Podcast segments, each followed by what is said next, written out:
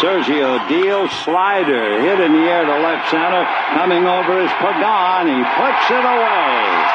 And the Giants are the wild card team.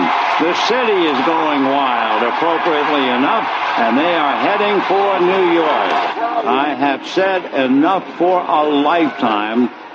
And for the last time, I wish you all a very pleasant good afternoon.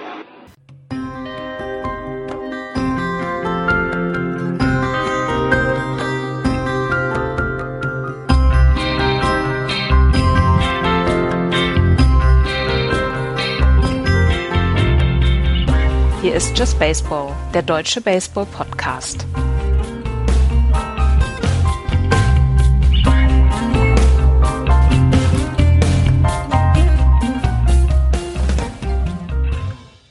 Es ist Oktober, es ist Playoff Baseball Zeit. Hallo liebe Hörer zur Ausgabe 156 von Just Baseball. Ich bin der Axel und mit mir am Start der Andreas. Hallo Andreas. Hallo. Florian ist heute leider nicht am Start, aber ähm, wir haben auch zu zweit genug zu bereden. Und ihr habt schon gehört, vor unserem Intro der letzte Call von Vince Scully. Ein Flyout im AT&T Park in San Francisco. Die San Francisco Giants gegen die Los Angeles Dodgers. Ein Spiel 80 Jahre nachdem die Giants gegen die Dodgers ein Spiel in der World Series gespielt haben und der achtjährige, neunjährige Vince Scully an einem chinesischen, äh, an einer Laundry vorbeikam, das Ergebnis sah und sich in den Sport verliebt hat. Was für eine Geschichte, Andreas. Ja, was für eine Geschichte und jetzt nach 67 Jahren ist er abgetreten. Leider haben ihm die Dodgers das äh, Abschiedsgeschenk nicht mehr äh, gemacht, ein, mit einem Sieg äh, seine Karriere zu beenden, aber nach 67 Jahren und über 9000 äh, Spielen, die er, die er kommentiert hat, ähm, muss man da nicht unbedingt auch noch einen Sieg mit dabei haben. Und der Abschied gestern auch von den San Francisco Giants, ähm, der war, der, der war richtig gut und ähm, der war in Style. Ne? Ja. Die San Francisco Giants haben äh, so kleine Cheer-Plakate verteilt, wo Thank You Win drauf stand. Er wurde nochmal ähm, ja ausge, ausgecallt. Ähm, dann kam der General Manager der, der Giants und ähm, in der Away Booth haben sie eine kleine Plakette angebracht für ihn, die dort äh, für zukünftige Generationen von Auswärtskommentatoren erhalten bleibt. Dann kam Willie Mays noch, war doch Willie Mays, oder? Aha. Kam noch, kam noch ähm, in die Booth und äh, es waren ja, es, es, es war schon so ein bisschen cheesy, ne? Aber ich meine, der Mann, der wird jetzt bald 89 Jahre alt. Du hast es gesagt, 67 Jahre lang hat er äh, die die Dodgers kommentiert und ja, ich, ich glaube, der Pathos liegt ja dem Amerikaner so ein bisschen. Ne? Nach 67 Jahren verzeihe ich alles, was da gemacht worden ist an Abschied. Und von daher ähm, brauchen wir da jetzt auch gar nicht in irgendeiner Weise was, was, was suchen, was, was ähm, eventuell zu cheesy war oder so. Der Abschied gestern war, war classy, wie die Amerikaner sagen. Und mhm. ähm, ähm, er hatte alles, was, was er brauchte. Und am Ende hat er sich ja mit einer, mit einem tollen, mit einer tollen Message dann noch verabschiedet. Und er hat ja immer wieder gesagt, I've needed you more than you needed me. Und ähm, das ist, äh, ja, er hat halt immer auch klasse bewiesen äh, von sich aus. Ja, hören wir uns das mal ganz kurz an. May God give you for every storm a rainbow, for every tear a smile, for every care a promise, and a blessing in each trial. For every problem life seems a faithful friend to share, for every sigh a sweet song, and an answer for each prayer. You and I have been friends for a long time, but I know in my heart that I've always needed you more than you've ever needed me. And I'll miss our time together more than I can say. But you know what? There will be a new day and eventually a new year. And when the upcoming winter gives way to spring, oh, rest assured, once again, it will be time for Dodger baseball. So this is Vin Scully wishing you a very pleasant good afternoon wherever you may be. Wenn das Frühjahr den Winter verscheucht, seid euch sicher, es wird wieder Zeit für Dodgers Baseball sein. Mhm. Ach, wie schön. Ja. Vielleicht nicht für jeden, aber äh, für die Dodgers-Fans auf jeden Fall. Und, äh, Doch, ich finde es auch schön. Ja, und zum also, letzten Mal hat er a very pleasant afternoon gewünscht. Ja, ja, ja, ja. Also ähm, Vince Scully, ja, the voice of äh, Dodger Baseball, äh, hat sein letztes Spiel gecallt. Und jetzt wünsche ich ihm und oder wir, ich gehe mal davon aus, äh, ich inkludiere mal unsere Hörer, dass er noch ein paar schöne Jahre als ja, Rentner mit seiner doch recht großen Familie verleben kann. Allerdings sehr große Familie. Da habe ich auch, da habe ich auch gestaunt, als das gestern ja. nochmal aufkam. Es hat er fünf Kinder fünf oder Kinder, sechs? glaube ich, fünf. Und die ja. haben ja auch alle noch diverse Kinder. Also als ja. die dann bei, bei seiner Ehrung dann auf dem Feld alle saßen, das war schon, das war schon erstaunlich. Ja, und ja. ich tatsächlich, ich wünsche ihm auch ein paar Jahre. Und das hast du letzte Woche ja auch schon gesagt hier, was, was er sich wünscht für, für Dings, für die Rente, sagt er einfach noch ein paar Jahre schön leben. Und ähm, ja, er hat Leben bleiben. Genau. Er hat wahrscheinlich nicht mehr allzu lange, aber ähm, die paar Jahre, die soll er auf jeden Fall noch haben. Das wünschen wir ihm. Und genauso wünschen wir ihm natürlich, dass wenn er bei bester Gesundheit bleibt, er vielleicht noch mal irgendwann in äh, ja in das in das Stadion kommt und äh, dann bestimmt auch noch mal keine Ahnung so ein halbes Inning sich dazusetzt. Ja. Ich kann mir das gut vorstellen. Ja, äh, obwohl ich kann mir auch vorstellen, dass er sagt, okay, Leute, bis hierher und nicht weiter. Ja. Ja, ja, kann, ja. Aber es war auf jeden Fall, ähm, ja, es war, es war eine Geschichte, die äh, gestern Abend neben dem Wildcard Race natürlich die größte Aufmerksamkeit verdient hat. Und ja, man muss es halt einfach so sagen. Es war ähm, ja, es war, es war, es war klasse von vorne bis hinten und wir wünschen Vince Scully alles Gute. Aber du hast es ja schon im Vorgespräch, hast du mich schon darauf hingewiesen, weil ich es gar nicht wusste. Er ist gar nicht der einzige ähm, Kommentator, der abgegangen ist dieses Jahr. Nein, gestern hat auch Bill Brown, der ähm, langjährige Announcer der Houston Astros, seit 1987 ist er da, hat auch sein letztes Spiel gecallt und ähm, ist in Rente gegangen. Und da habe ich das letzte Spiel der Astros, oder beziehungsweise das letzte Heimspiel der Astros mit ihm habe ich noch gesehen, ähm, wo er sich dann auch entschuldigt, äh, beziehungsweise nicht entschuldigt, sondern bedankt hat. Aber wie gesagt, 30 Jahre, das ist ja nichts gegenüber den ähm, 67 Jahren von Vince Scully. Und Dick Edinburgh hat gestern auch sein letztes Spiel gecallt für die San Diego Padres. Der ist allerdings erst seit 2009 oder 2010 bei den Padres dabei gewesen, ist langjähriger Announcer von, von Tennis und Golf auf NBC gewesen und ähm, hat dann auch World Series und so weiter kommentiert. Ähm, das war einer, der bei, bei ESPN, CBS, NBC, ähm, auch die NFL bei, bei, bei NBC ähm, gecallt hat und der hat gestern sein letztes Spiel gebracht. Und für ihn als Ersatz ist ja Don Orsillo dann reingekommen, der dieses Jahr 60 Spiele gecallt hat und ab nächstem Jahr dann der Hauptannouncer der San Diego Padres ist, Don Orsillo, der letztes Jahr von den äh, Boston Red Sox verscheucht wurde. Also das sind zwei das weitere. Das bricht mir immer noch das Herz. Das sind zwei weitere, die, ähm, die dann abgetreten sind. Mhm. Gut. Auch da alles Gute steht natürlich so ein klein bisschen jetzt im Schatten ja. des Abgangs von Vince Scully. Gut, das zum Gossip, beziehungsweise zum um das Spiel herum, dann lass uns jetzt mal in ähm, die finalen Standings der Regular Season 2016 gucken. Wir haben die Show ja extra von Sonntag auf Montag verschoben, damit wir den letzten Spieltag, Spiel 162, auch noch mitbekommen. Und äh, wir können so ein bisschen äh, von Glück sagen, dass es, dass es tatsächlich nicht zu, äh, zu Tiebreakern gekommen ist. Ne? Ja, das habe ich auch schon überlegt letzte Woche, habe gedacht, ja, jetzt, jetzt haben wir uns gedacht, hier, wir sind besonders schlau, machen dann am Montag den Podcast, weil wir dann alle Ergebnisse drin haben. Und dann kommen noch drei Spiele oder so. Das, das wäre lustig gewesen. Das hätte eigentlich zu uns gepasst. Ja, ja, hätte es tatsächlich. Aber es ist äh, an uns vorbeigegangen. Und deswegen können wir jetzt ganz beruhigt uns auf die Playoffs vorbereiten mit folgendem Ergebnis. In der American League East.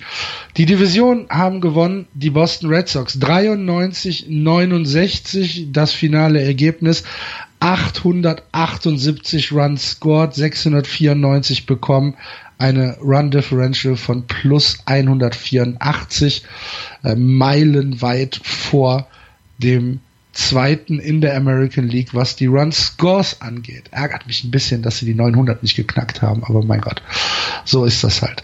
Auf Platz zwei und mit der ersten Wildcard-Karte die Baltimore Orioles. 89, 73, vier Spiele zurück. Auf Platz drei die zweite Wildcard, die Toronto Blue Jays mit Siegen gegen die Boston Red Sox in den finalen Spielen haben sie sich noch die zweite Karte für die Wildcards gesichert. 89-73 ebenfalls identischer Rekord wie die Baltimore Orioles. Aus den Playoffs raus die Yankees 84-78, aber positiver Rekord muss man auch den Hut vorziehen. Und dieses Jahr keine wirkliche Rolle gespielt haben die Tampa Bay Rays 68-94 mit äh, dem Sieg der Boston Red Sox, ich meine, jetzt sind wir ja unter uns, ne? Ja. können wir ja wirklich erstmal zufrieden sein, dass sie die Division gewonnen haben. Ich bin davon ausgegangen, du hast ihnen nichts zugetraut, Andreas, in, äh, in unserem Saisonvorschau-Podcast. Ich habe sie auf Platz drei, glaube ich, oder? Ich hatte die Yankees auf Platz eins. Du hattest die Yankees auf Platz eins. Ja, ich weiß nicht, wen du auf zwei hattest, glaub, aber auf jeden Fall nicht äh, hattest du keinen Divisionsgewinn für die Red Sox. Und dann bin ich, ja auch in unserem Tippspiel dann abgestraft worden. Das Tippspiel, das lösen wir übrigens in den nächsten Tagen dann noch auf. Ähm, ja, ich habe es ihnen vor der Saison so nicht zugetraut, aber ähm, diese Offensive, die einfach äh, ja fast fast für kein kein Team der dieser dieser Liga überwindbar war, also beziehungsweise wo, wo kein Team äh, so richtig den den Stopp-Button drücken konnte. Ähm, das war einfach äh, so überragend dieses Jahr, dieses Line-up, was so unglaublich tief war die ganze Zeit über.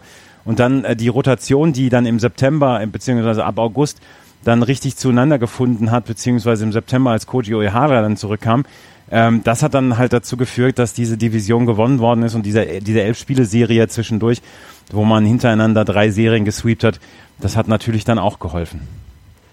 Gestern hat dann David Ortiz sein letztes Regular Season Spiel in Fenway Park gegeben. Ähm, das ist auch eine Geschichte. Ich glaube, da, da können wir nach der Saison auch noch mal intensiv drüber sprechen über David Ortiz. Müssen ja. wir jetzt noch gar nicht so richtig machen, oder? Ja, also du hattest ja gestern, gestern auf Twitter eine Diskussion mit Johannes Knut, ähm, auch ähm, jemand, der sich mit Baseball extrem gut auskennt, weil er jahrelang dann auch für die München Caribs hier gespielt hat, ähm, der dann einen Artikel verlinkte, der auf die Doping-Vergangenheit beziehungsweise auf die auf die ähm, auf die un, un unglaublichen Statistiken von David Ortiz hinwies. Ähm, ja, lass uns das nach der Saison machen, weil ähm, wir haben jetzt tatsächlich noch andere Dinge zu besprechen. Aber ähm, ja. Und er spielt ja auch noch. Er spielt ja auch noch und deswegen, ja, ähm, ja das, war, das war ein schöner Abschied gestern und es war auch schön, dass er gesagt hat, ja, ich habe ja noch ein Spiel hier, mindestens ein Spiel noch. Ähm, mal gucken, ob es noch mehr werden dann. Ich hoffe sehr. Ähm, wie würdest du jetzt die letzte Woche der Red Sox einschätzen? Sechs Spiele, davon fünf verloren, drei gegen die Yankees, zwei gegen die Blue Jays. Ist das ein Problem, bevor man jetzt die, die, die erste Serie der American League Division Series angeht? Ähm, das, die, die Gedanken habe ich mir auch schon gemacht. Die Dodgers haben ein ähnliches Problem die in der letzten Woche gehabt und ähm, da sagt auch keiner, hier, dass das könnte zum Problem werden. Ich glaube, ich glaube nicht, dass es ein Problem wird, weil letzten Endes es, es hat funktioniert, das, das Pitching hat größtenteils funktioniert. Ja, die Relief-Pitcher haben zwischendurch ähm, unnötige Runs kassiert und Craig Kimbrell ist vielleicht auch noch nicht in dieser Form, die er für die Postseason braucht. Aber ähm, insgesamt hätte ich jetzt gesagt, vielleicht war auch ein ganz kleines bisschen die Spannung raus, nachdem man die Division so gut wie sicher hatte und nachdem mhm. man sie dann gesichert hat. Und das ist im Moment das, ähm, was ich glaube, woran es gelegen hat. Und ähm, letzten Endes war diese letzte Woche tat ja nichts mehr zur Sache, weil man die Division dann gewonnen hat. Ich glaube, man hätte gern den, den Heimvorteil gehabt gegenüber den ähm, gegenüber den Cleveland Indians, aber irgendwann stand der stand der Gegner fest und dann ja der, der Rekord der Boston Red Sox ist fast identisch auswärts wie, wie zu Hause. Von daher macht man sich da, glaube ich, auch nicht, nicht äh, vor Angst in die Hose. Genau, sie haben zu Hause ein Spiel mehr gewonnen als genau. auswärts. 47, 34 zu Hause und 46, 35 on the road. Ähm, glaubst du denn, dass da vielleicht auch so im Hinterkopf so ein ganz kleines bisschen mitgespielt hat? Naja gut, wenn wir gegen Cleveland spielen, ist vielleicht sogar ein bisschen besser, als wenn wir gegen äh, Baltimore oder gegen Toronto spielen. es wird kein Spieler sagen, ja, wir hätten, wir wollen lieber gegen Cleveland spielen. Die sagen nee, alle nee, nee, nee, aber so im Hinterkopf, so der, der kleine unruhige Mann. Das kann schon, das kann schon durchaus sein, dass das im Hinterkopf war, weil man gerade ja auch gegen Baltimore und Toronto seine liebe Mühe und Not immer hatte ähm, und, und Cleveland dadurch, dass sie jetzt ähm, so viel Verletzungssorgen haben, dass sie als der machbarere Gegner gelten. Ähm, ja, das kann schon sein, aber eigentlich, eigentlich glaube ich das nicht. Wenn du Meister werden willst, muss man alle schlagen. Ne? Oh. Ja. Du hast meine Kontoverbindung, ja, ne? Ja, genau, habe ich. gut. Ähm, ja gut, aber Divisionssieg äh, Glückwunsch nach Boston und äh, wir freuen uns natürlich eh darüber. Also wir beide. Ja. Wie ein Schnitzel. Ja. Ähm, ähm, die Baltimore Orioles. Ich habe, ich hab, Entschuldigung, Entschuldigung, ich habe noch, ich habe ja. noch eine Statistik. Also keine Sendung ohne lustige Statistiken. Ja. Die, äh, die, das Line-up der Red Sox. Lass dir Zeit. Ja, ja, das, das, das Sammel dich. Ich, ich stehe heute, ich stehe in den letzten Tagen ein bisschen neben mir, es tut mir leid. ähm, das Lineup der Red Sox ist sowohl gegen Linkshänder als auch gegen Rechtshänder fast gleich gut. Du hast ähm, sowohl gute Offensivstatistiken gegen Linkshänder wie auch gegen Rechtshänder und vor allen Dingen du hast Home Runs, Doubles etc. Ähm, gegen Power Pitcher, die ähm, zum Beispiel eine, also gegen Pitcher, die mindestens eine Strikeout zu Ball Ratio oder beziehungsweise eine Strikeout Ratio von mehr als einem Strikeout per, per Inning haben, haben die Red Sox das beste Average äh, in der Liga, den besten OBP, das beste Slugging und den besten OPS, also Offen, ähm, On Base Percentage plus Slugging. Das heißt, ähm, gegen diese, sie, sie können sowohl gegen Power Pitcher als auch gegen ähm, gegen diese, ich sag jetzt mal Pitcher, die nicht so über die Power gehen, sondern eher über die Technik, ähm, können sie bestehen und ähm, ja, ähm, sie haben seit dem ähm, seit dem 1. September haben sie einen äh, in ihrem Bullpen Opponent Average von 1,98 gehabt und eine Strikeout Ratio von 10,4 Strikeouts per 9 Innings. Das heißt, da passt im Moment relativ gut und vieles zusammen. Und von daher machten sich die Red Sox auch nicht in die Hose. Und äh, der Jason Stark, einer der ESPN-Kolumnisten, hat eine Umfrage gemacht unter ähm, General Managern in der, in der Major League, also anonyme äh, Umfrage. Und da haben ganz, ganz viele neben den Cubs natürlich auch die Red Sox als Favoriten genannt, weil die, ähm, weil die Red Sox deren Hitting ist halt die, die, also die Stärke, die am meisten heraussticht von allen Clubs. Und äh, ob man das so richtig überwinden kann, fragen sich die, äh, fragen sich die anderen General Manager und deswegen werden die Red Sox hier auch als große Favoriten mitgenannt. Ja, in der in dieser äh, angesprochenen Umfrage war ja auch der Wert, äh, welches Team fürchtest du am meisten? Genau. und, da haben alle äh, gesagt, da sind die Red Sox auch sehr weit oben genau. in der American League, ich glaube mit weitem Abstand ja. äh, an, an Platz eins. Ähm, also verkürzt möchtest du sagen, es ist völlig egal, wer auf dem Mount steht. Die, das Red Sox Lineup ist zu gut und ähm, richtig Sorgen ums eigene Pitching müssen wir uns im Moment auch nicht äh, machen, weil die Rotation ist besser, als man glaubt und das Bullpen ist on fire. Genau, das, das will ich damit sagen. Du hast mit Rick Porcello für Spiel 1, David Price für Spiel 2 hast du zwei Pitcher, die im, im letzten halben Jahr beziehungsweise äh, bei äh, Rick Porcello das ganze Jahr über richtig gut gepitcht haben. Du hast mit Eduardo Rodriguez und wahrscheinlich dann äh, Clay Buckholz zwei Leute, die vier, fünf Innings auf jeden Fall überstehen können. Und du hast ein gutes Bullpen im Moment mit vier Leuten, die daraus hervorragen. Und von daher müssen sich die Red Sox eigentlich nicht so richtig viele Sorgen machen. Kann natürlich sein, dass sie dann wieder auf, auf, auf solides Pitching treffen, aber eine äh, Cleveland Indians, die äh, weder Carlos Carrasco noch Danny Salazar haben, ähm, die werden dann wahrscheinlich eher zu besiegen sein als vielleicht so die Toronto Blue Jays oder die Baltimore Orioles. Mhm. Gut, dann äh, gehen wir mal zu den äh, Baltimore Orioles, die in der letzten Woche durch äh, einen Sieg in der Serie gegen die Blue Jays 2 zu 1 enorm wichtiger Sieg. Äh, und eine 2 zu 1 Serie gegen die New York Yankees sich äh, den ersten Wildcard-Platz gesichert haben. Ähm, die Serie gegen die Blue Jays hatte tatsächlich auch Seeding-Implikationen, ne? Ja, sie ähm, hatten, sie hatte Seeding-Implikationen, allerdings äh, müssen sie jetzt tatsächlich nach Toronto, ähm, weil Toronto den, den äh, direkten Vergleich gewonnen hat, mit 10 zu 9 übrigens, ähm, was wirklich denkbar Genau, dieses eine Spiel, was, was die Blue Jays gewonnen haben. Ja. Das erste Spiel der Serie, das 5 zu 1, hat dann äh, den Ausschlag gegeben, dass die Serie die divisionsinterne Serie über die gesamte Regular Season mit einem Spiel an die Blue Jays gegangen ist. Und ich frage mich immer noch, wie es die Baltimore Orioles geschafft haben, die Playoffs zu erreichen. Sie haben ich überragendes, sie haben überragendes Hitting mit Mark Trumbo, mit Chris Davis. Das will ich überhaupt nicht. Mit Manny Machado. Sie haben, sie haben wirklich überragendes Hitting. Aber dass sie das, dass sie das Pitching, dass das Starting Pitching überwinden können, um dann wirklich so äh, dann die Playoffs zu erreichen, das fasziniert mich und das lässt mich das lässt mich tatsächlich beeindruckt zurück und ähm, ähm, ich, ich leiste Abbitte, ich leiste Abbitte wie in den letzten Jahren schon. Drei aus den letzten fünf Jahren haben die dann die Orioles die Playoffs erreicht. Sie schaffen es einfach in den letzten Jahren mit Buck Showalter zusammen ähm, diese diese Postseason immer wieder zu erreichen und man fragt sich, wie sie es schaffen und ähm, sie schaffen es immer wieder. Und ich bin sehr sehr gespannt auf das Wildcard Game. Die Baltimore Orioles haben alles dafür getan, äh, nicht als großer Außenseiter dort gewertet zu werden.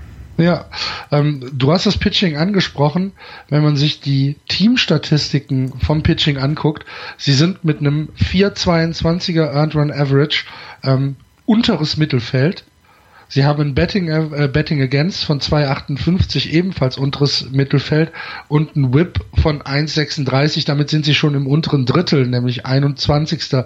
in äh, der gesamten MLB. Jetzt hat Ubaldo Jiménez ähm, tatsächlich ganz gut gepitcht in den in den äh, in den letzten Spielen, aber auch der steht über die Saison auf einem 5,44er ERA bei 142 gepitchten Innings. Sie haben Kevin Gossman mit ähm, einem 361er, der im Moment so ihr Ace als Starter ist. Das sind ja tatsächlich Statistiken, die uns so ein bisschen ratlos zurücklassen. Ne? Ja, aber Ubaldo Jiménez, der jetzt vielleicht sogar den, den Call bekommt von Buck Showalter, zu diesem Zeitpunkt wissen wir es noch nicht, wer für die Baltimore Orioles das Wildcard Game pitcht, der hat seit dem 25. August sieben Starts gehabt und dort hat er einen 2,45er ERA, den mhm. drittniedrigsten in der American League über die äh, über diesen Zeitraum und 0,86er Whip in dieser Zeit gehabt. Er hat das erste Complete Game seit zwei Jahren für die äh, für die ähm, Orioles gepitcht und hat in diesen acht Starts ähm, 6,2 Innings oder 6 2 Drittel Innings pro Start absolviert. Das ist richtig gut. Und ähm, das ist etwas, ja, wo, wo man sagt, eventuell kann der tatsächlich helfen. Und wie haben wir oder wie habe ich Ubaldo Jiménez während dieser Sendung hier schon angezählt, wo ich gesagt habe, der schlechteste Pitcher dieses Planeten. Wir wurden ja auch schon gescholten. Ja, zu Recht ja auch. Und jetzt wahrscheinlich pitcht er, pitcht er im Wildcard-Game No-Hitter oder so. Ja, ne? das kann sehr gut Weil sein. Weil es kann. Genau. Ja. Ja gut, aber dann haben sie, okay, dann, dann äh, startet Ubaldo Jiménez das Wildcard-Game. Dann wird wahrscheinlich Guzman äh, oder Gosman, ich weiß nicht, ich kann ja eh keine Namen aussprechen, das wisst ihr ja, liebe Hörer, ähm, wird dann äh, Spiel 1 der eventuellen Division Series pitchen und dann hast du Chris Tillman und von mir aus noch Giovanni Gallardo, aber dann, dann ja, und dann hast du wieder Ubaldo Dann hört schon auf, ne? Dann hast du Ubaldo Jimenez wieder. Da hast ja, du vier ja, gut, aber wenn, wenn der auf vier Tages Rest ist, uh. Ja, nee, ist er ja nicht. Du hast ja ein Spiel dazwischen dann, beziehungsweise einen Tag dazwischen. Der, ja, okay. Ja, ja, okay. Also, das ist, äh, das ist kein Problem. Die haben jetzt mit, mit ihren vier Startern haben sie eine, eine Rotation, die mitspielen kann. Und ähm, ja, sie müssen die Toronto Blue Jays überwinden und sie müssen die gute Offensive der Toronto Blue Jays überwinden. Und ob sie es schaffen, steht halt auch noch in Frage. Aber ähm, sie haben einen, einen fähigen Kader, einen fähigen Roster, um das tatsächlich zu überwinden. Und äh, was ich gesagt habe, mit diesem Power-Hitting, was, was sie von Mark Trumbo und Chris Davis und so weiter bekommen, ja, da musst du die erstmal besiegen. Da musst du auch erstmal dran vorbei als Starting Pitcher der, ähm, der Toronto Blue Jays. Mhm. Ich muss noch ein Wort über Zach Britton loswerden. Zach Britton, der Closer der ähm, Baltimore Orioles. 47 Saves in 47 Versuchen. Ein 0,54er ERA in dieser Saison. 0,54. Das musste man auf der Zunge zergehen lassen. Das, das ist, der, gut. das ist der niedrigste, ähm, niedrigste ERA-Wert eines Pitchers ever, der mindestens 50 Innings gepitcht hat. 2016er Britton 0,54, der zweitbeste war Fernando Rodney für die Rays 2012 0,60, Dennis Eckersley 1990 für die äh, Oakland A's 0,61 und Rob Murphy für die äh, 86er Cincinnati Reds 0,72. Ähm, das Zach Britton, wenn du im neunten Inning bist und eine Führung hast, passiert nichts. Da passiert nichts mehr. Und ähm, das ist schon, das ist schon extrem stark, was die Baltimore Orioles haben. Und deswegen wird ähm, Zach Britton wahrscheinlich auch beim Cy Young Award so einige Stimmen bekommen. Ob er den Cy Young Award gewinnt, weiß man nicht, beziehungsweise ist unsicher, weil man den ja eigentlich eher selten an Reliever vergibt. Aber ja, also fantastisch. Mhm. Das macht mir, du, du machst mir gerade keine, also du steigerst meine Lust auf eine Serie gegen die Orioles gerade nicht. Nee, nee. Habe ich ja nee. selber nicht. Ja. ähm, die zweite Wildcard in der American League geht an die Toronto Blue Jays, die durch zwei äußerst knappe Siege in Fenway 4 zu 3 und 2 zu 1 sich äh, die letzten beiden Siege, die nötig waren, um äh, die Detroit Tigers und die Seattle Mariners sich vom Leib zu halten, äh, gesichert haben. Ähm, so wie die Tigers und die Mariners dann am Ende gespielt haben, haben beide ihre letzten äh, Spiele verloren. Hätte es wahrscheinlich auch so gereicht, aber dennoch ähm, wichtige Siege für die Toronto Blue Jays, auch was das Selbstbewusstsein angeht, jetzt ähm, das Wildcard-Spiel zu Hause bestreiten zu können. Sie haben ähm, dieses, dieses Power-Hitting der Red Sox tatsächlich etwas ähm, ratlos zurückgelassen und gestern Aaron Sanchez und wieder Aaron Sanchez hat ein fantastisches Spiel gepitcht und ähm, Aaron Sanchez ist für mich eine ganz große Wildcard der Toronto Blue Jays in den Playoffs, sollte er dann zu einem Start kommen in einer Division Series. Ähm, mhm. Die haben richtig, richtig gute Leute da jetzt inzwischen. J.A. Happ hat 20 Spiele gewonnen ähm, diese Saison und mit Aaron Sanchez und J.A. Happ haben sie tatsächlich in, in dieser äh, auf, äh, in dieser Rotation zwei Pitcher, die zwei Spiele in so einer Serie pitchen können und dann hast du tatsächlich eine gute, äh, solide Rotation. Dazu noch Marco Estrada und ähm, ja, José Bautista hat gesagt, äh, es sei die beste Rotation in der Liga. Der beste Pitching-Stuff im Baseball, sagt er. Und José Bautista, wer sind wir, ihm zu widersprechen? Ne?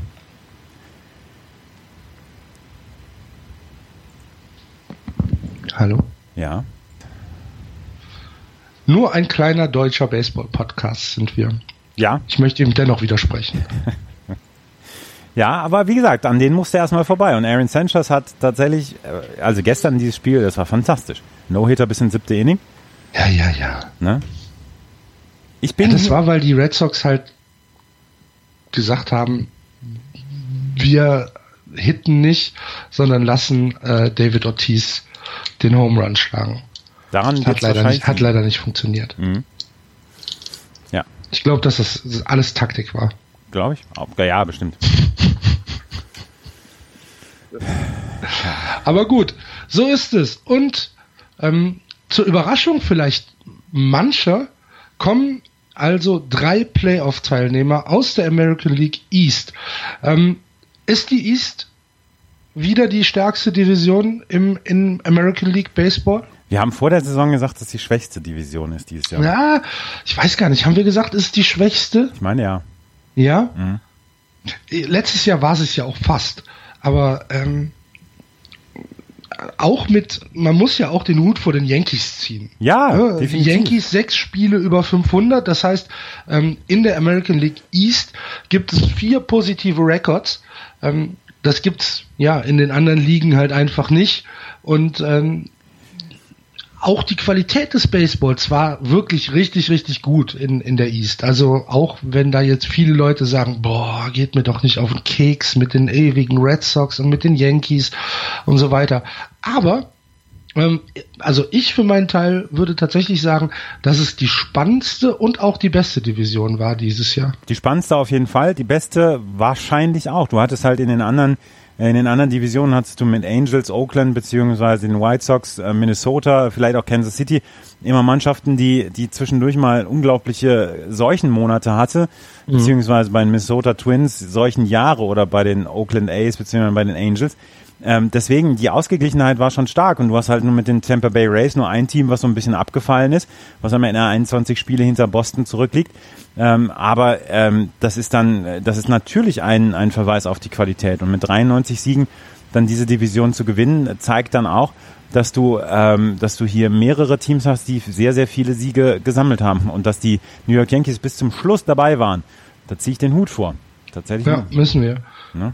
Also, wenn wir jetzt die Tampa Bay Rays uns mal rauspicken, 68, 94, 25 Spiele hinter den Boston Red Sox zurück, aber nur eine Run Differential, nur in Anführungsstrichen, von minus 41. Ja. Das bedeutet ja, dass sie auch ganz, ganz viele knappe Spiele, enge, enge Spiele hatten, die äh, zu ihren Ungunsten ausgegangen sind. Wenn man sich die Minnesota Twins anguckt, die haben minus 167, die Oakland A's haben minus 108. Das sind alles so, so kleine Indikatoren, die darauf verweisen, dass halt schon die East im Moment ähm, in der American League als Gesamtpaket, glaube ich, das Maß aller Dinge ist. Ja, ist es. Und äh, du hattest eine wirklich, wirklich richtig gute und spannende und lustige und spaßmachende Saison. Jawohl. Ja.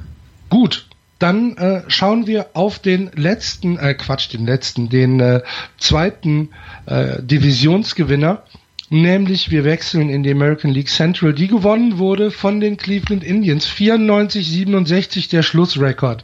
Dahinter und aus den Playoffs raus, die Detroit Tigers 86-75, die Kansas City Royals ausgeglichen 81-81, haben ihren Slump nicht überwinden können und haben so ein bisschen World Series Hangover. Die Chicago Wild Sox, Wild Sox, White Sox wollte ich sagen, 78, 84 wieder mal ein negatives Jahr und am Tabellenende, wie schon erwähnt, der schlechteste Rekord im gesamten Baseball. Die Minnesota Twins 59 und 103, 103 Spiele verloren, 35,5 Spiele hinter den Cleveland Indians zurück. Ähm, die Cleveland Indians, fangen wir mit dem Positiven an, ähm, haben die Division, wie wir ja vor der Saison schon wussten, geholt, haben mit, äh, mit einem ja tatsächlich sehr ausgeglichenen ähm, Hitting und Pitching ähm, die Division eigentlich von Anfang an unter Kontrolle gehabt. Ne? Die White Sox hatten halt diesen unglaublich guten Start, aber sind ja dann in sich mhm. zusammengefallen dann irgendwann. Ähm, da gab es dann ja auch genügend äh, Geschichten, über die man nur den Kopf schütteln könnte, konnte bei den Sox. Nachdem äh, der Hawk die Ringe bestellt hat, genau. war es vorbei. Genau. Und nachdem Chris Hale dann die Trikots zerschnitten hat, hat man ja. sich dann auch gedacht, komm, lass die Saison möglichst schnell vorbeigehen. ähm, die, die Indians haben halt zwischendurch eine Rotation gehabt, die ihresgleichen gesucht hatte. Mit Carlos Carrasco, mit Danny Salazar, mit äh, Corey Kluber, mit Trevor Bauer. Ähm, das war eine, eine Rotation, die äh, sich vor niemanden verstecken musste und äh, wo die Cleveland Indians zu Recht dann ja auch ähm, das, das Selbstvertrauen draus gezogen haben. Dazu kam dann eine Offensive, die wirklich richtig gut gelaufen ist ähm, in dieser, dieser Saison. Und das minus Michael Brantley, den man, auf, auf den man die gesamte Saison nicht zurückgreifen konnte. Aber Leute wie Jason Kipnis, Francisco Lindor, Carlos Santana, ähm, Ramirez, Mike Napoli, Roger Davis, die haben richtig, richtig gut performt. Und das ähm, hat dann am Ende dafür, dazu geführt, dass diese, diese Division ähm, hier für die Cleveland Indians relativ schnell dann auch äh, Geschichte war, beziehungsweise dann auch gewonnen war. Und sie haben dann am Ende sehr souverän diese Division gewonnen und sind verdient in die ALDS eingezogen. Und ähm, ja, und dann sind sie halt leider jetzt minus Carlos Carrasco und minus Danny Salazar, der wahrscheinlich dann im Relief-Pitching noch eingesetzt werden kann. Aber trotzdem, auf diese zwei musst du dann verzichten und dann hast du jemanden wie Trevor Bauer, der in Anführungsstrichen nur einen 4,26er ERA dieses Jahr aufgelegt hat, ähm, 96 Runs gegen sich kassiert hat, ähm, 70 Walks geworfen hat, das ist relativ viel. Ähm, und den musst du halt in Spiel 1 der ALDS einsetzen. Und das ist etwas, ähm, glaube ich, worauf die Cleveland Indians gerne verzichtet hätten. Ja, gut. Also Trevor Bauer und Corey Kluber werden die ähm, beiden Pitcher sein, die Spiel 1 und Spiel 2 gegen die Boston Red Sox werfen werden. Wusstest du übrigens, dass Mike Napoli ähm, über 100 Runs äh, RBIs gemacht hat Nein. dieses Jahr? Nein. 101. Das ist toll. Mhm. 34 Home Runs bei einem Betting Average von nur 239. Ja. Aber der hat eine, der hat eine gute Saison halt im, im Power-Hitting gehabt. Er hätte, mhm. wie gesagt, einen größeren Average haben können. Aber ähm, am Ende ist er trotzdem Middle of the Rotation von, äh, oder Middle of the Lineup von den äh, Cleveland Indians. Und äh, das sorgt dann dafür, dass sie tatsächlich ein, ein Lineup haben, ähm, wo sie sich vor niemandem verstecken müssen. Vor allen Dingen auch nicht vor den, vor den Red Sox. Und ich bin sehr, ja. sehr gespannt auf diese Serie. Er spielt, er spielt so ein bisschen den, äh, den ersten den ersten Clean-Up-Man, ne? Ja. Also äh, wenn Carlos Santana nicht äh, nicht da ist, dann äh, wenn Carlos oder wenn Santana Carlos Santana nicht auf, auf, auf die Age spielt, ja. dann äh, macht das dann macht das Mike Napoli. Ja, und ähm, ja, ich, ich ja, es, es wird es wird eine es wird eine sehr sehr interessante Geschichte mit den ähm, mit den Cleveland Indians und den Boston Red Sox und ähm, ich bin ich bin heiße Frittenfett auf diese ALDS. Das erste Spiel der ALDS am Donnerstag, 6. Oktober. Die Red Sox bei den Indians im Progressive Field. Freuen wir uns drauf. Nicht die Playoffs geschafft, haben die Kansas City Royals.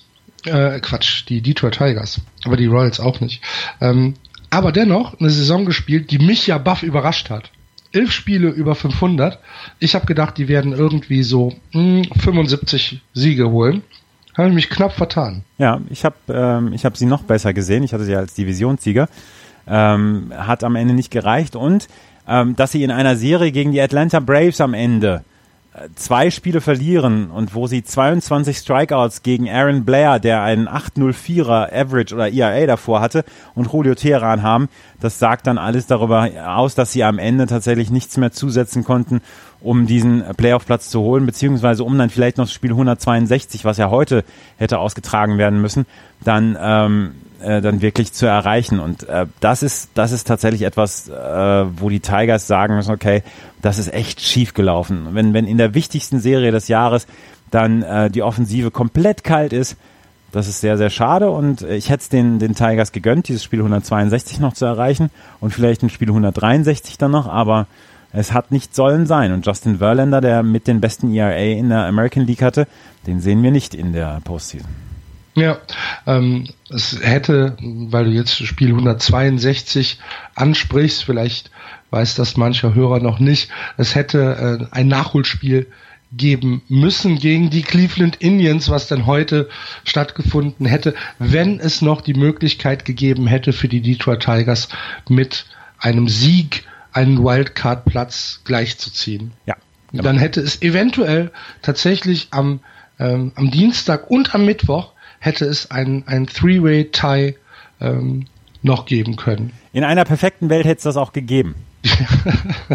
ich hätte diese, ich hätte das sehr, sehr gerne gesehen, aber ich kriege ja Na nie gut. das, was ich, was ich eigentlich verdiene. Ich bin eigentlich recht zufrieden, so wie es jetzt ist. Ja, passt schon. Ich ganz ehrlich sagen. Obwohl, ich, wie gesagt, ich habe ja das, ähm, das, äh, das Spiel 163 2009 gesehen, in Boston damals in der Kneipe ähm, damals mit Minnesota gegen Detroit, was in 13 Innings, in 13 wirklich absurd, aber witzigen, spannenden Innings an, an Minnesota damals gegangen ist, habe ich gesehen in der Bostoner Kneipe und, und schwärme da, davon heute noch, weil das war damals unglaublich fantastisch. Mhm. Und der, der, der Tigers-Fan, den ihr dann am nächsten Morgen beim Frühstück gesehen habt, der denkt auch noch heute dran ja, zurück. Ja, der, der denkt heute noch dran zurück. Und der hat sich dann gedacht, Mensch, diese idiotischen Schweizer und die beiden idiotischen Deutschen, denen ich dann noch ein paar Regeln erklären musste. Ähm, ja. Die lachen mich so an. Ja, genau. Aber ja, es gibt kein Spiel 163. Gucken wir nächstes nee. Jahr wieder drauf. Ähm, hast du was zu den Kansas City Royals? Nein, habe ich nicht. Ich habe nur was okay. zu den Chicago White Sox. Bei den Chicago White Sox gab es einen, äh, ja, gestern eine, ein Announcement. Soll ich das sagen? Robin Ventura ja, ja, ja. Hat, seinen Rücktritt nee, nee, erklärt. Mach, mach, du ruhig. Robin Ventura, der die letzten fünf Saisons ähm, für die für die äh, Chicago White Sox der Manager war, hat gesagt, nee, ähm, es ist vielleicht Zeit für eine neue Stimme hier im Clubhaus. Vielleicht hat er auch tatsächlich den Hawk gemeint, aber äh, die Leute gehen erstmal davon aus, dass er sich selber gemeint hat. Er hat damals, und damit äh, nennen wir diesen Namen diese Saison zum ersten Mal in diesem Podcast, Ozzy Gian abgelöst damals, der äh, bei den Chicago White Sox ein, ein, ein unglaubliches Desasterjahr hatte. Und ähm, den hat er abgelöst und hat dann in den fünf Saisons 375 Siege und 435 Niederlagen eingefahren. Äh, und obwohl sie einen 23-10er Start dieses Jahr hatten und der Hawk dann ja schon die Ringe bestellt hat, haben sie dann äh, am Ende nur mit 55 und 74 Siegen dann geendet oder 55 zu 74 ähm, das war das war zu wenig und da hat Ventura jetzt gesagt, ja, er liebt diesen Ort und er möchte, er wäre gerne geblieben, aber wahrscheinlich braucht es dann frisches Blut für das Clubhaus bei den Chicago White Sox. Ähm, mhm. Er war tatsächlich die meiste Zeit seiner aktiven Karriere auch bei den White Sox, war dort ein, ein Publikumsliebling und hatte sechs Gold Gloves gewonnen und war ein zwei, zweimaliger All-Star. Also Robin Ventura wird nicht mehr dabei sein nächste Saison. Ja, und es gibt schon, gibt schon äh, Gerüchte, wer ja. ihn beerben wird? Ja, Benchcoach Edgar Renteria, der ein Jahr bei den Cubs dann auch ähm, äh, als Manager zuletzt äh, gearbeitet hat, ähm, der soll übernehmen. Ähm, der, ja, Rick, Rick Renteria hat äh, 2014 bei den Cubs gearbeitet und ist dann von Joe Madden abgelöst worden, als der verfügbar war auf einmal für Theo Epstein. Und äh, der wird wohl der neue Manager werden. Und äh, okay. ja. Gut. Dann, dann werden nächstes Jahr die Ringe bestellt. Ja, also auf jeden Fall ähm, sieht es halt so ein bisschen nach, nach Umbau aus, ne? Ja. In Chicago. Nach erneutem Umbau. Nach erneutem Umbau, ja. ja. Obwohl Ossigien, also ich, ich, ich mag Ossigien seit seiner Miami-Zeit sehr, ne? Ja, ich auch. Aber ich glaube äh, tatsächlich, dass der uferlos unterhaltsamer Mensch ist und halt auch so, so latent geisteskrank. Ja, genau. Und ich glaube, diese, diese latente Geisteskrankheit, die hat ihm den Job gekostet bei den Chicago White Sox.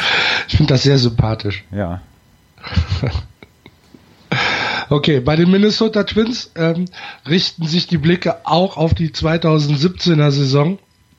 Viel mehr können wir über die 2016er Saison auch nicht mehr sagen, außer dass natürlich Max Kepler dort eine ähm, immer größere Rolle gespielt hat im Laufe der Saison. Er ist in die Position reingewachsen, er hat eine super Saison im Outfield gespielt, auch wenn er natürlich ab und an ähm, so ein paar Rookie-Mistakes noch drin hat. Er hat äh, fantastische At-Bats gehabt, er hat äh, Power-Hitting gezeigt, er hat äh, Play-Disziplin gezeigt. Wir sind äh, hochzufrieden mit der, mit der Saison von Max Kepler, oder? Absolut. Ähm, wir haben schon so häufig jetzt darüber gesprochen, dass er eine wirklich gute Saison hatte und ich bin sehr gespannt, wie er nächste Saison dann drauf ist und ob er diese, dieses Momentum halten kann. Er wird wahrscheinlich jetzt zum Kern der Twins gehören. Also die Twins wären ja mit dem Klammerbeutel gepudert, wenn sie es nicht, wenn sie ihn nicht dazu zählen würden. Und er ist dann ein Jahr älter und er hat dann sehr, sehr viele At-Bats hinter sich und kann sich dann neu einstellen. Und die Minnesota Twins haben Nummer 1 Draft-Pick nächste Saison. Das ist vielleicht das Positivste, was man aus dieser Saison ziehen kann. Ähm, die Twins werden an Nummer 1 picken, dahinter die Cincinnati Reds, die San Diego Padres, die Tampa Bay Rays auf 4 und die Atlanta Braves dann auf 5. Mhm. Gut, dann hoffen wir, dass wir durch, durch irgendwelche dunklen Zufälle Max Kepler vielleicht in der Offseason mal hier in den Podcast bekommen. Das kriegen wir hin. Das wäre super. Hm. Ähm, ja. Und dann sind wir mit der Central schon durch und gehen in die American League West. Das finale Ergebnis der Division. Die Texas Rangers gewinnen 95 äh, Siege, 67 Niederlagen. Dahinter die Seattle Mariners 86, 76 vor den Houston Astros 84, 78 die Angels 74, 88 furchtbar enttäuschende Saison und am Tabellenende die Oakland Ace 69 93. Die Texas Rangers ähm, haben sich mit 500er Ball äh, über die Ziellinie geschleppt, möchte ich fast sagen. Es stand ja relativ früh fest, dass sie die Division gewinnen werden. Ähm, aber wir wissen immer noch nicht so genau, warum das so ist. Ne? Wenn man sich äh, das, das Betting anguckt, da sind sie halt solide, aber auch nicht mehr. Sie haben eine OBP von nur 3,22, damit sind sie im grauen Mittelfeld, haben 765 Runs, äh, Nochmal zum Vergleich. Die Red Sox 878. Das heißt, wir haben, äh, die Red Sox haben über 100 Runs mehr gescored als die Texas Rangers und haben drei Spiele weniger gewonnen. Ähm, das ist, naja, vom Pitching her ist es, äh, vom, vom, vom Schlagen her ist es halt wirklich nur solide. Mehr ist es eigentlich nicht. Und ähm, wenn man sich das Pitching anguckt, das Pitching ist halt eigentlich sogar nicht Playoff-reif. 4,37er Earned Run Average, äh, ein Whip von 1,37 und ein Betting Against von 2,60. Das sind Zahlen aus dem unteren Bereich der Liga. Das sind Zahlen, die du äh, bei den bei den New York Yankees, bei den White Sox oder ähm, auch bei den Houston Astros und den Angels ähm, vermuten würdest und nicht bei den äh, Texas Rangers, die, die, die diese Division so souverän gewonnen haben. Was ist da passiert? Warum können die Texas Rangers dieses, ähm, ja, diese Spiele gewinnen? Liegt es wirklich nur an den One an den One-Run-Games? Natürlich ist das ein großer Teil, dass es an den One-Run-Games liegt, weil sie haben ja tatsächlich eine eine Statistik, die ja, das ist die Ausnahme von der Regel, dass man One-Run-Games eigentlich immer so so 50-50 hat und sie haben dann irgendwas bei plus 29 an diesen an diesen One-Run-Games. Ähm, eine unglaubliche Erfahrung, wahrscheinlich auch ein sehr sehr harmonisches Clubhaus, was ähm, was angeführt wird von solchen Leuten wie Adrian Beltre. Ähm, und jetzt jetzt nochmal aufs Pitching zurückzukommen, aber wenn du ohne die Zahlen zu kennen ähm, oder wenn dir angeboten wird, du hast die ersten beiden Spiele gegen Hugh Darvish und Cole Hamels, da würdest du da mhm. aber auch zusammenschrecken. Ja, da, da, absolut. Ja, ja. ne? Und ähm, deswegen sind sie meiner Meinung nach auch Favorit in einer ALDS, zum Beispiel gegen, gegen Baltimore oder gegen, gegen Toronto, sind sie meiner Meinung nach Favorit. Aber Toronto hat ja letztes Jahr mit diesem unglaublich epischen Batflip von, ähm, von José Bautista auch gezeigt, dass sie die Rangers auch besiegen können in einer Fünf-Spiele-Serie. Und ähm, ja, bin, bin sehr gespannt auf diese, auf diese Serie dann auch, wie ich sowieso überhaupt gespannt bin auf die gesamte Postseason. Aber die, ähm, die Texas Rangers stellen einen tatsächlich vor einige Rätsel, wie auch die Baltimore Orioles, wie das denn passieren konnte, dass sie die Playoffs am Ende erreicht haben. Ja. Eine Serie der, der, der Rangers gegen die Blue Jays wäre natürlich auch so vom, vom Gossip her relativ gutes, äh, gutes Gold. Ne? Die, da ist viel, viel böses Blut zwischen den beiden Teams. Bei Blue Jays gegen Rangers?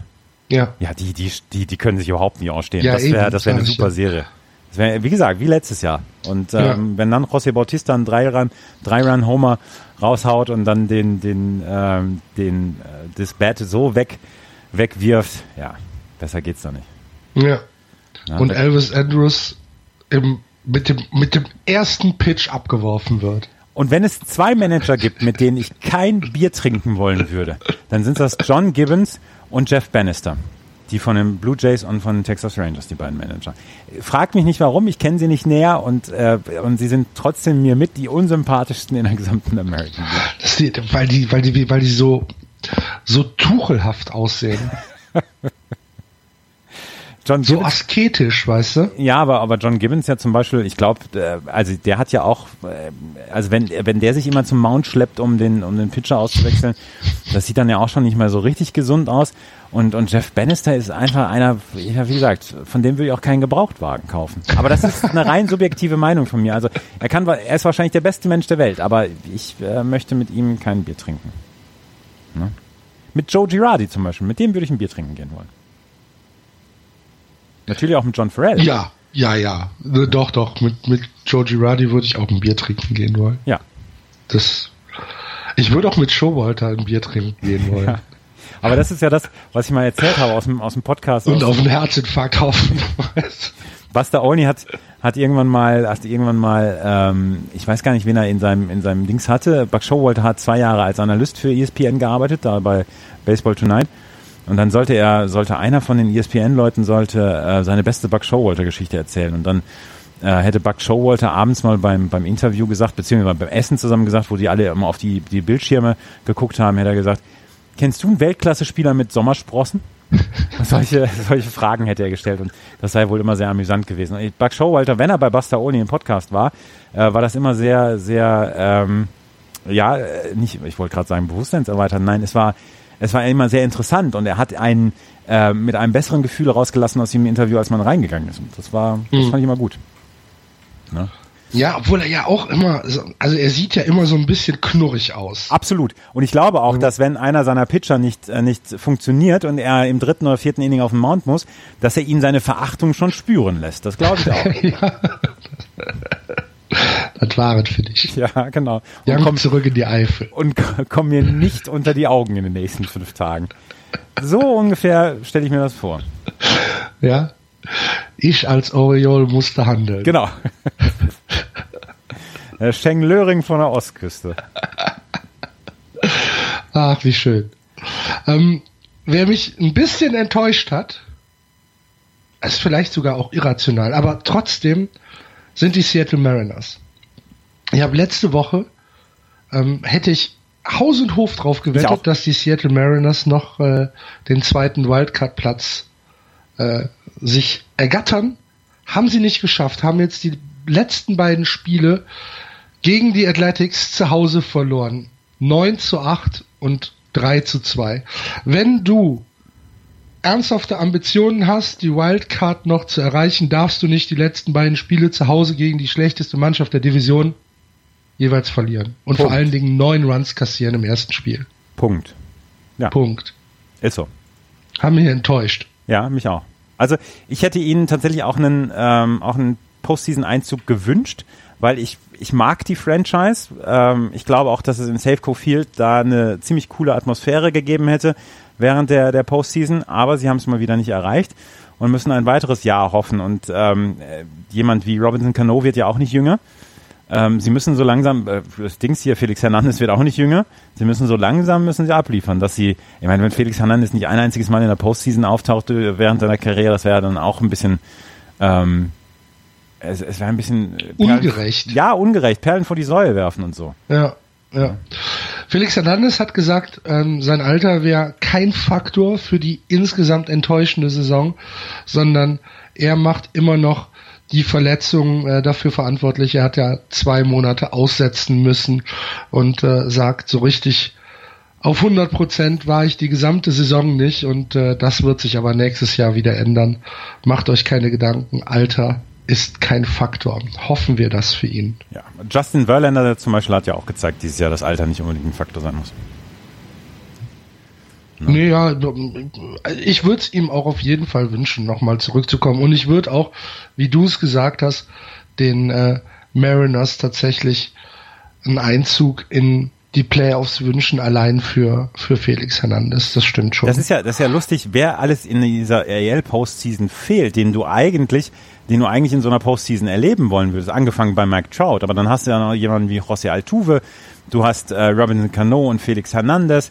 Ähm, du hast so viele Spieler, die du eigentlich gerne in dieser Postseason sehen wollen würdest, aber es können halt nur fünf Clubs aus einer, aus einer Liga ähm, in die Postseason. Von daher muss man auf einige verzichten. Ja. Mike Trout ist ein gutes Stichwort. Oder hast du äh, was zu den Houston Astros? Nee, habe ich nicht. Ich habe auch nichts mehr zu den Angels. Ich habe letzte Woche mit meiner mit meiner War-Statistik über Mike Trout habe ich das Mikrofon fallen lassen. Naja gut, ich habe eine Sache zu den zu den Angels, nämlich Mike Trout hat äh, im Spiel 162 seine 30. Base gestohlen und seinen 100. Run nach Hause gebracht und hat damit ähm, ja diesen Meilenstein in einer Saison auch noch erreicht. Die schlechteste Saison des 21. Jahrhunderts für die Los Angeles Angels. Das ist auch so eine Sache, wo du sagst, Gott, die Franchise hat eigentlich alles, was du brauchst und sie kriegt es nicht auf die Kette. Sie kriegt es nicht auf die Kette. Ja, ist so. Ähm, sie werden nächstes Jahr wieder einen neuen Anlauf machen und ähm, das ist ähm, es ist, es ist etwas, was, was unverständlich ist, aber die Mannschaft ist einfach, an der Spitze ist sie gut, aber dann fehlt die Breite und äh, das ja. ist etwas, ja. Und bei den Oakland A's, ähnlich wie bei den Minnesota Twins, gucken wir jetzt schon, was sich im Winter dort tun wird und wie es im nächsten Frühjahr in Oakland aussehen wird. Gibt es da eigentlich was zu dem Stadion? Gibt es da was Neues? Habe ich jetzt gar nicht verfolgt. Ich habe nichts gehört bislang. Weil die wollten doch nach Santa Clara umziehen, oder? Ähm, ja, ich glaube ja, aber ich, ich, ich meine, bis jetzt ist äh, noch keine Entscheidung gefallen. Okay. Gut, damit ergibt sich also folgendes Playoff-Bild. Am morgigen Dienstag gibt es das American League Wildcard Spiel zwischen den Orioles und den Blue Jays aus dem Rogers Center in Toronto. Mittwoch ist National League Wildcard Tag und am Donnerstag fangen dann die American League äh, Division Series an zwischen ähm, den Red Sox und den Indians und dem Sieger des Wildcard-Spiels bei den Texas Rangers. Das heißt, die Rangers haben Heimvorteil genauso wie die Indians. Und dann geht es weiter im Tagesrhythmus wie halt der normale Oktober in den USA so gescheduled ist. Wer gewinnt? Wer Dann gewinnt? haben wir die American League abgeschlossen. Entschuldigung, Entschuldigung, Entschuldigung. Wer Ja. gewinnt, wer gewinnt das Wildcard-Game aus deiner Sicht? Toronto. Ich glaube auch. Baltimore wird also 12 zu 0 gewinnen mit einem No-Hitter von Ubaldo Jimenez. Könnt jetzt alles drauf setzen. Setzen Sie bitte jetzt Ihr Haus. genau. Und Beschwerden bitte an storno at justbaseball.de. Ja, ja. Das erreicht den richtigen dann. Wir wechseln in die National League und fangen auch dort bei der East an. Sieger der Division stand schon lange fest, die Washington Nationals, 95 Siege, 67 Niederlagen. Dahinter Wildcard Platz Nummer 1, die New York Mets, 87 75, acht Spiele zurück. Aus den Playoffs raus. Die Marlins 79, 82, die Philadelphia Phillies 71, 91 und die Atlanta Braves 68, 93. Bevor ich es vergesse, bei den Phillies, stell dir mal vor, die Phillies hätten nicht diesen Miracle April gehabt, wo sie irgendwie, was standen sie, 20 und 3 oder irgendwie sowas, äh, dann, dann hätten die, ach, die hätten 130 Spiele verloren diese Saison. Du machst, du machst die Phillies immer, immer absichtlich schlecht. Es war nicht alles Nein, schlecht bei den Phillies. Ich mag die Phillies ja. Aber sie sind so hoffnungslos. Nein, da, da, da zeigt alles in die richtige Richtung. Ja, ja. Mhm. Und die Phillies haben gestern Ryan Howard übrigens verabschiedet. Der Ja. letzte noch verbleibende Spieler aus der, aus der 2008er Meistermannschaft. Ähm, Ryan Howard hat selber aber gesagt, es ist noch nicht alles gewesen. Er sagt, es sei noch was zurück im Tank oder es wäre noch was verblieben im Tank. Und ähm, hat zwar einen 196er Betting Average ähm, über die gesamte Saison, aber ähm, ab dem 1. August hat er einen 267er Average mit 11 Home Runs und 29 RBI in nur 101 At-Bats. Das ist eine richtig gute Statistik und deswegen ist er, ist er äh, positiv, dass er noch ein, zwei Jahre dranhängen kann bei irgendeinem Club. Aber die ähm, Philadelphia Phillies haben seine Option nicht gezogen. Da hätte er 23 Millionen Dollar nächstes Jahr verdient. So haben sie sich auf einen Buyout geeinigt, 10 Millionen Dollar. Und äh, ja, gestern haben sie ihn verabschiedet und Ryan Howard, auch der hat mit den Tränen gekämpft. Aber alles irgendwie, diese Abschiede, alle waren, war nicht so wie die von, wie der von Vince Scully. Ja, ich glaube, das ist, liegt aber auch so ein bisschen in der Natur der Sache. Ne? Ja. ähm, ja, bin ich mal gespannt. Aber Ryan Howard, wo, wo könntest du ihn dir vorstellen? Weiß ich nicht. Ich, LA Angels. ja, na, weiß ich nicht. Aber irgendein Team, was ihn für ein, für ein Veteranenminimum oder so nimmt, ich glaube auch nicht, dass der nochmal richtig groß die Kohle verdienen wird. Ich glaube nicht, dass der, der wird keine 15 Millionen nächstes Jahr verdienen. Kann ich mir nicht vorstellen. Aber wenn ein Team tatsächlich einen Veteranen braucht für, für ein junges Team, ähm, ja, die Twins werden es auch nicht sein, aber da könnte er vielleicht nochmal helfen. Bin sehr gespannt, ob er nochmal einen Job bekommt. Na gut, dann sind wir gespannt und werden das im Winter aufmerksam verfolgen.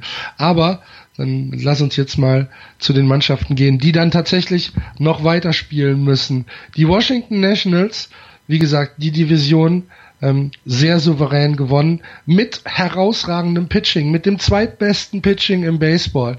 3,51er Team ERA, ein 1,19er Whip, zwei 34er Betting Against mit ihren ähm, mit ihrer Starting Rotation äh, angefangen von äh, Tanner Rourke, Max Scherzer, Steven Strasburg und äh, Gio Gonzalez ähm, eine eine Mannschaft, der wir letztes Jahr schon zugetraut haben, dass sie ähm, große große Implikationen für die Postseason hat. Dieses Jahr ist es dann endlich soweit.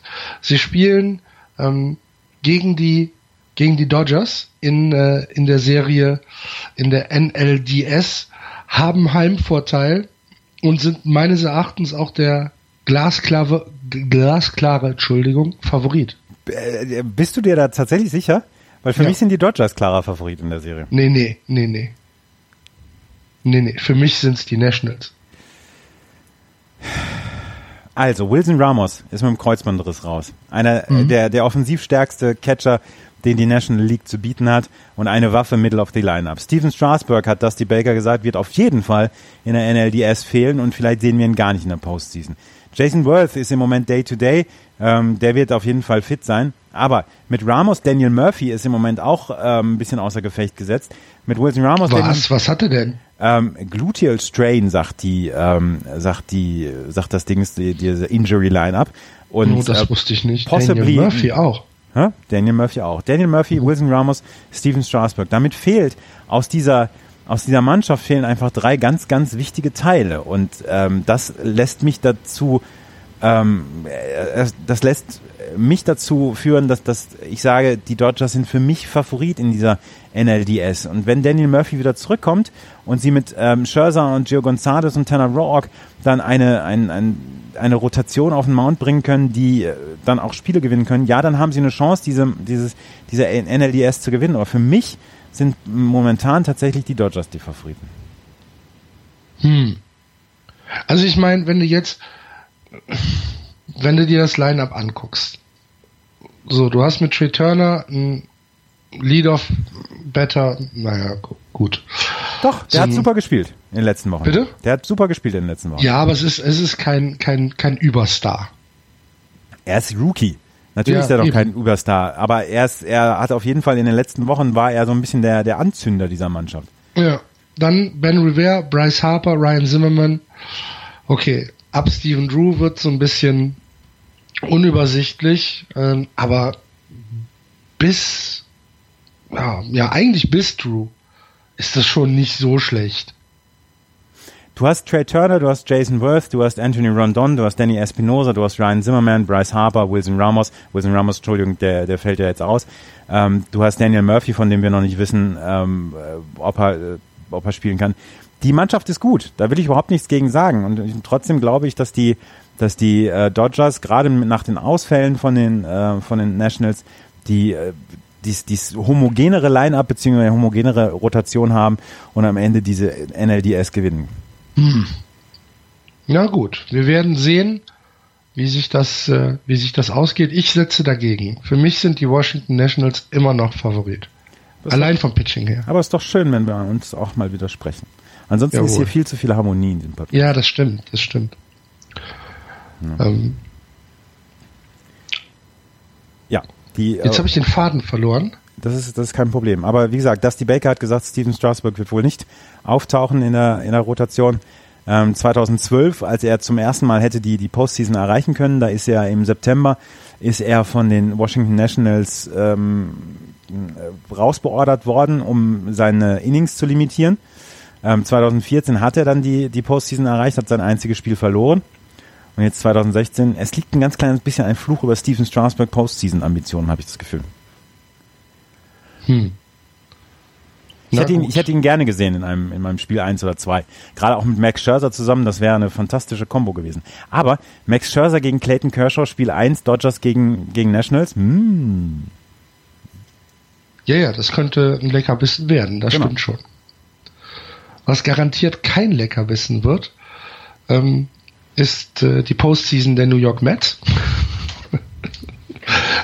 Hättest du vor einem Monat gedacht, dass die Mets eine, eine Wildcard erreichen? Nein, hätte ich nicht gedacht. Ich auch nicht. Sie haben, warte, muss ich gerade mal gucken, sie haben den besten Rekord seit dem 20. August hingelegt. 27 ja. Siege, 13 Niederlagen. Ja, und äh, ich kann es mir tatsächlich immer noch nicht erklären. Ich weiß nicht, woran es liegt. Außer natürlich an Jonas Cespedes.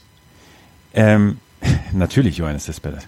Ähm, sie haben äh, tatsächlich ja, ähm, sie haben tatsächlich eine, eine, eine Saison ab dem 20. August hingelegt, die, wo sie in den, in den äh, wichtigen Momenten einfach abgeliefert haben und die, die At-Bats über, über ähm, die Platte gebracht haben, beziehungsweise dann auch erfolgreich bestritten haben. Das war nicht in irgendeiner Weise, wo man gesagt hat, der oder die Spielerin oder die Spieler haben jetzt die, ähm, haben jetzt die, diese Wende gebracht, sondern es waren ganz, ganz viele Puzzleteile, die dazu zusammengeführt haben, dass sie dass die Mets diese Postseason erreicht haben. Und jetzt gehen sie mit einer ganzen Menge Rückenwind da rein. Noah Syndergaard hätte eigentlich gestern pitchen sollen, aber als sie das die Playoffs erreicht hatten, hat dann Terry Collins gesagt, okay, er wirft nur eine Bullpen-Session und ist dann zum äh, Wildcard-Game auf jeden Fall ähm, also verfügbar und er wird dann gegen Madison Bumgarner das Wildcard-Game pitchen. Ja, ähm, Terry Collins, äh, es gibt, es gibt so ein kleines Gerücht um, um Terry Collins, dass wenn die Mets am 13. August, das war ein Spiel gegen die Padres, nicht gewonnen hätten, wäre Terry Collins gefeuert worden. Das äh, hat so ein New Yorker Beatwriter herausgefunden, ähm, hat mit ja, einem Front Office Stuff natürlich auch anonym gesprochen und der hat ihm dann gesteckt. Das war das Spiel, an dem wir oder das wir uns ausgesucht haben. Ähm, Win or go home für die New York Mets. Das wurde dann gewonnen. Dann hat man gesagt, okay, jetzt feuern wir ihn nicht, warten wir die nächsten beiden Spiele noch ab. Und die wurden dann auch gewonnen. Und das hat die Saison so ein bisschen nach ja in in Mets Richtung gedreht. Wie merkwürdig das manchmal ist, ne? Ja, ja. Zwischendurch eine 162 Spiele Saison und zwischendurch ist es ein Spiel, was den ganzen was den ganzen Kladderadatsch wieder ändert. Das ist tatsächlich sehr sehr äh, bemerkenswert und ähm, wer hätten sie Terry Collins entlassen, wäre die Saison wahrscheinlich nicht so gelaufen, wie sie am Ende gelaufen ist. Sie hätten wahrscheinlich dann abgeschenkt. Genau, das könnte ich mir auch vorstellen dass man sagt, okay, mit dem mit einem Interimsmanager bis Ende des Jahres, wir bringen die Saison jetzt zu Ende und gucken, dass wir nächstes Jahr ähm, ja neu angreifen. Ja, und jetzt äh, stehen sie im Wildcard Game gegen die ähm, gegen die äh, Giants. Giants und äh, sollten sie die NLDS erreichen, wird wahrscheinlich äh, Bartolo Colon in Spiel 1 auf dem Mauer stehen. wahrscheinlich mit einem No-Hitter und zwei Home Runs. Genau, selber zwei Home Runs geschlagen, genau. Oder einem Double. Ja. Also äh, ja, das ist die äh, die Geschichte der Mets ist tatsächlich dieses Jahr eine sehr bemerkenswerte und äh, nachdem sie so so viele Verletzte dann ja auch hatten, auch mit mit dem äh, Pitching Staff, ähm, ist das wirklich erstaunlich, wie sie ähm, wie sie wie sie diese Playoffs erreicht haben. Traust du den Mets was zu? Gegen die Giants? Immer. da sind wir schon wieder unterschiedlicher Meinung. Das ist ja in der, in der National League ist ja heute, wir kämpfen ja bis aufs Blut heute. Glaubst du, dass die, die Giants klar gewinnen werden? Mhm. Die beiden letzten Spiele der Giants gegen die Dodgers waren wirklich gut. Ich habe sie beide gesehen. Ähm, aber insgesamt ist das offensiv nicht so dolle, dass ich jetzt sagen würde, uh, ich, äh, ich zitter jetzt. Es ist aber ein gerade offensiv Jahr. nicht so doll. Wir sprechen von den New York Mets. Ja, natürlich. Die und 500 Runs weniger haben als alle anderen Mannschaften. Ja, und trotzdem haben sie von den letzten 40 Spielen 27 gewonnen. Das machst du ja nicht, weil, weil du die Gegner bescheißt. Vielleicht doch, aber. Ne? Ja. Na gut, wie gesagt, ich, ich tippe auf Washington und auf die Giants. Ja. Du sagst, die sag, East gewinnt. Okay. Genau. Mal, gucken wir mal. Ich sage die Dodgers und die, die Giants. Mhm. Hm. Ja. Na gut. Ja. Ähm, über die Miami Marlins haben wir letzte Woche schon eine ganze Menge gesprochen. Ähm, es war klar, dass die Saison vorbei ist nach dem tragischen Tod von, von José Fernandes. Ich bin gespannt, wie die Franchise jetzt im Winter damit umgeht. Ja, bin ich auch gespannt. Bin sehr, sehr gespannt, ähm, wie man ihn auf sportlicher und auch auf menschlicher Seite ersetzen will. Ich könnte mir vorstellen, dass das keine leichte Aufgabe ist. Das wird natürlich keine leichte Saison werden und ähm, ja, ich bin sehr, sehr gespannt. Ja. Hast du was zu den Phillies und zu den Braves? Ich habe zu den Phillies eben schon was gesagt. Du hörst mir nicht zu. das ist richtig. Doch natürlich höre ich dir zu. Hm. Ryan Howard. Ryan Howard, genau. Ja, klar. Und zum Braves habe ich nichts, außer dass sie nach dem All-Star-Break tatsächlich eine ordentliche Saison gespielt haben. Ja. Gut. Dann gehen wir in die National League Central, die seit dem 10. April entschieden ist. Die Chicago Cubs gewinnen als einzige Mannschaft über 100 Siege, 103 Siege, 58 Niederlagen, 640er Winning Percentage. Dahinter die St. Louis Cardinals. Ein Spiel an der Wildcard vorbeigeschrammt, 17,5 Spiele hinter den Cubs zurück. 86 76. Die Pirates 7, nee, 78, 83, die Brewers 73, 89 und die Cincinnati Reds 68, 94. Um die Dominanz der Chicago Cubs in der American League Central darzustellen, eben nochmal die Cardinals waren bis gestern Contender um den zweiten Wildcard-Platz. Es hätte eine Niederlage der Mets oder der Giants gebraucht und ein Sieg ähm, der, der, der Cardinals, um hier einen Tiebreaker herbeizuführen. Und sie haben 17,5 Spiele Rückstand hinter den Cups. Was für eine Wahnsinnsdominanz über den gesamten Sommer. Ja. Ja. Und du hast sogar, du hast dich um zwei Spiele vertan. Ja, ich habe gesagt Pfeife. 105 Spiele und, und da ja, habe ich jetzt endlich wieder einen Grund, auf Joe Madden zu schimpfen. Ne? 105 Spiele habe ich gesagt vor der Saison. Zu Recht. Ja. Und es gab einen Tie sogar diese Woche. Ja, genau. Es gab sogar einen Unentschieden diese Woche. Zum ersten Mal seit 2005. Bei welchem ja. Spiel war das? Bei Cups gegen? Nee. Ich glaube Padres. Ja. Äh, warte, ich guck mal gerade nach. Äh, ich, äh, ich nee, Pirates, nicht pa Padres. Also Cups gegen Pirates. Genau. Ja.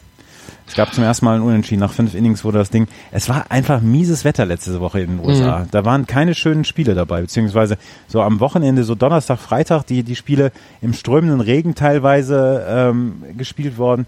Das war nicht so richtig schön. Aber ähm, weißt du aus von den letzten 25 Jahren die Teams oder weißt du, wie viele Teams die ähm, die meisten Siege nach der Regular Season hatten, wie viel davon die Meisterschaft gewonnen haben? Ja, nee, ich weiß es nicht. Aber ich weiß, dass die Yankees es auf jeden Fall 2009 geschafft haben. Genau. Sie hatten die, äh, den besten Rekord und haben dann auch die World Series gewonnen. Ähm, oh, muss ich mal überlegen.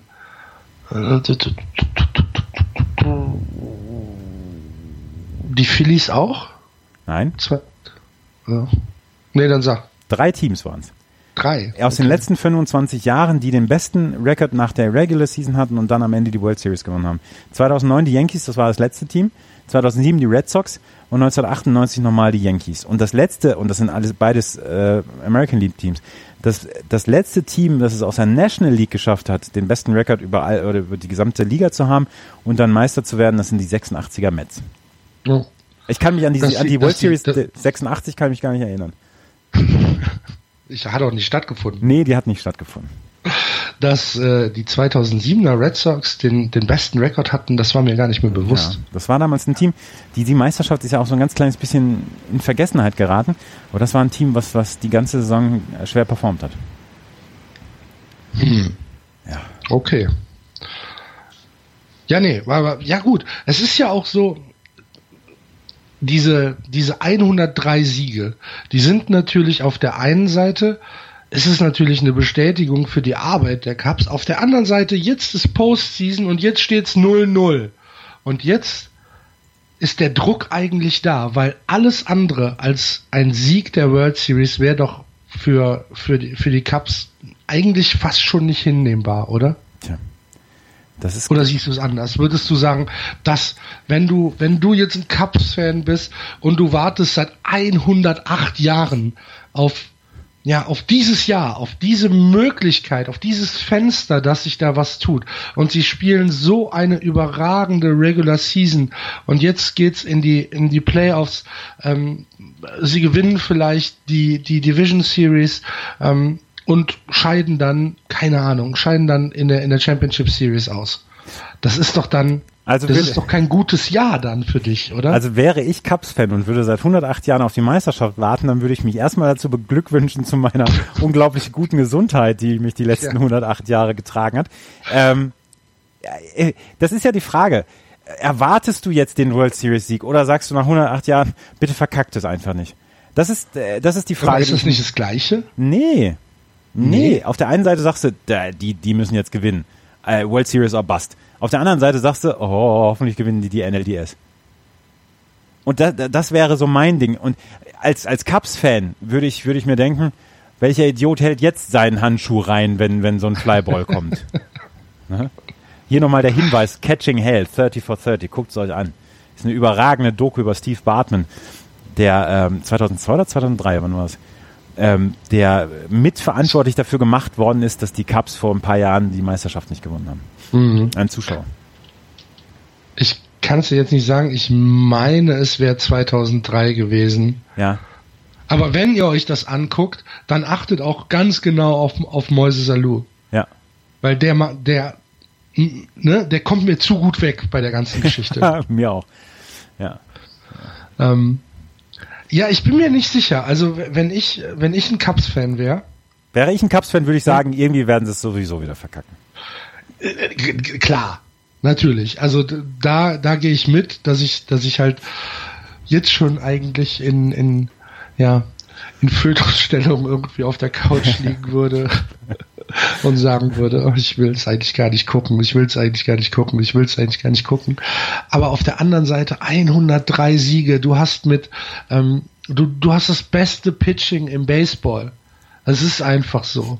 Du hast äh, eine, eine, eine Starting Rotation, die alles in Grund und Boden schmeißen kann. Kyle Hendricks, John Lester, Jake Arrieta, John Leckie, Jason Hamill, ähm, alle fantastische Zahlen. Dann hast du ein so, so solides Bullpen. Joe Smith, Trevor Cahill, Mike Montgomery, Pedro Strop. Ähm, du hast, du hast äh, mit Hector Rondon einen, äh, Closer, der auch alles ähm, halten kann, der ja, der der der die Saves halt macht. Ähm, dann hast du im im Betting hast du Chris Bryant, den wahrscheinlich besten Spieler im Baseball, den besten All-Around-Spieler, der beste Third Baseman ist er auf jeden Fall, aber er ist ja auch eine offensive Waffe. Ähm, du hast Dexter Fowler, du hast Tony Rizzo, du hast Ben Zobrist, äh, du hast Jason Hayward, Addison Russell, das ist einfach eine fantastische, fantastische Mannschaft. Und ähm, sie hat über die gesamten Sommer hat sie halt gezeigt, dass sie jedes Team dominieren kann, dass sie ähm, jede Serie gewinnen kann und also alles andere tatsächlich als mindestens den Einzug in die World Series wäre, glaube ich, für für für mich als Cubs-Fan einfach inakzeptabel. Hast du Rollis Chapman jetzt absichtlich rausgelassen aus deiner Aufzählung? Nee. Ja, gut. Ich dachte, Nee. Habe ich, hab ich, hab, hab, hab ich nicht du, gesagt? Du hast, du hast Hector Rondon als, als äh, Closer ähm, genommen und äh, ist ja jetzt Aroldis Chapman. Ja, ja, äh, entschuldige. Kein ja. 101er IAA. Ja, ist nicht so schlimm. Kannst du machen. Kannst du machen. Kannst du machen. Ja, ähm, ja, ich, ich, ich widerspreche dir ja gar nicht. Ich, ich widerspreche dir ja überhaupt nicht. Es ist, es ist so interessant, jetzt diesen Oktober zu sehen und ob sie es tatsächlich nach 108 Jahren schaffen. Ist so, so interessant. Ich glaube, sie schaffen es nicht. oh Mann. Ich bin seit dieser Woche überzeugt, dass die Dodgers in die World Series einziehen werden.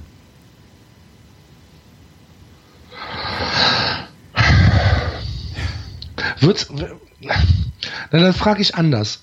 Wenn jetzt die Red Sox nicht in die World Series kommen, würdest du es den Cubs denn, den, denn gönnen? Ja klar. Okay. Natürlich würde ich es den, den, den Cubs gönnen.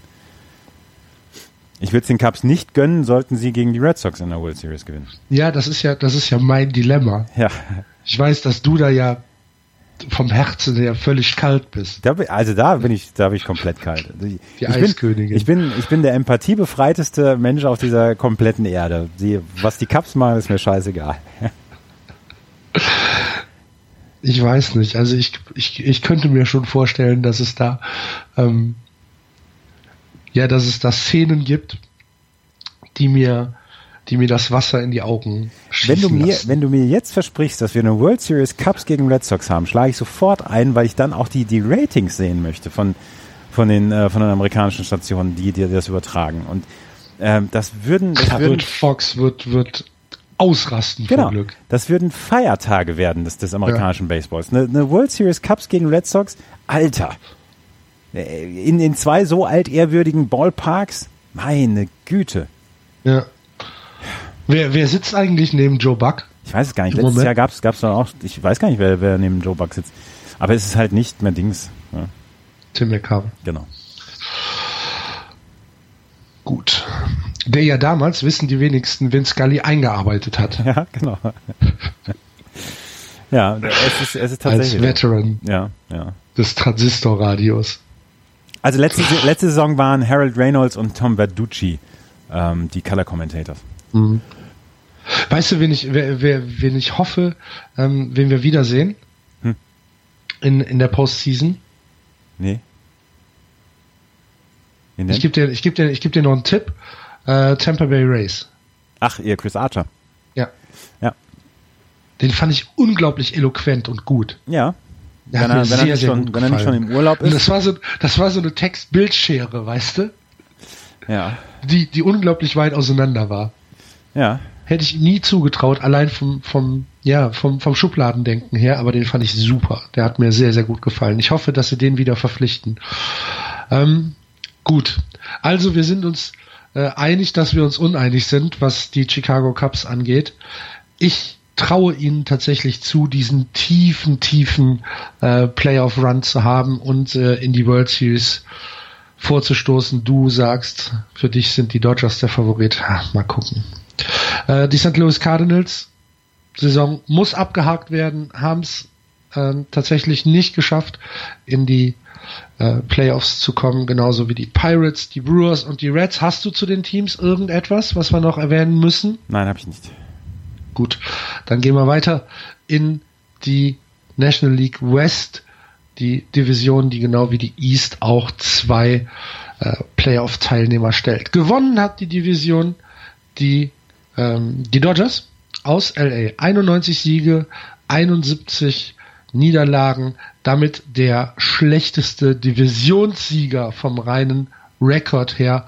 Drei Niederlagen am Ende äh, sorgen dafür, dass sich daran, äh, ja, das mit dem 5,62er Percentage tatsächlich der Worst Division äh, Winner feststeht mit LA. Dahinter Wildcard Team Nummer 2, die San Francisco Giants. 87, 75 haben sich mit vier Siegen in Folge gerettet.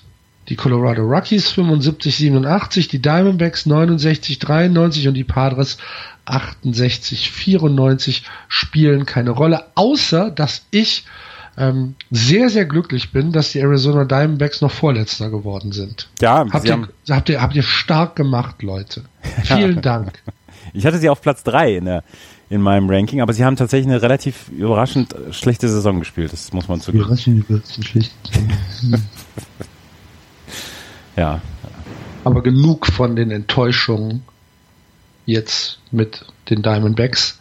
Dann lass uns mal zu den LA Dodgers gehen. Die ähm, tatsächlich ja schon äh, vor der letzten Serie gegen die Giants als äh, Gewinner der Division feststanden. Das haben sie irgendwann äh, Mitte September mit äh, den Siegen in, der in den divisionsinternen Duellen gegen die Diamondbacks, gegen die Giants und gegen die Rockies äh, haben sie das festgemacht. Du, äh, für, für, für dich sind sie World Series Favorit. Ich kann das gar nicht so richtig nachvollziehen. Also für, für mich sind die Dodgers tatsächlich relativ inkonstant als, als Gesamtteam. Aber du musst ja auch die Umstände sehen, warum sie so inkonstant gewesen sind. Sie haben die meisten Spieler auf der DL gehabt in den letzten 30 Jahren. Und äh, tatsächlich, da, da sind die Texas Rangers von 2015 mit inkludiert. Sie haben die meisten Starting Pitcher gehabt. Sie haben sie 15 verschiedene Starting Pitcher gehabt. Ähm, sie haben Clayton Kershaw für knapp drei Monate äh, auf, auf Clayton Kershaw verzichten müssen, der nun wirklich das, das Herz dieser Mannschaft ist.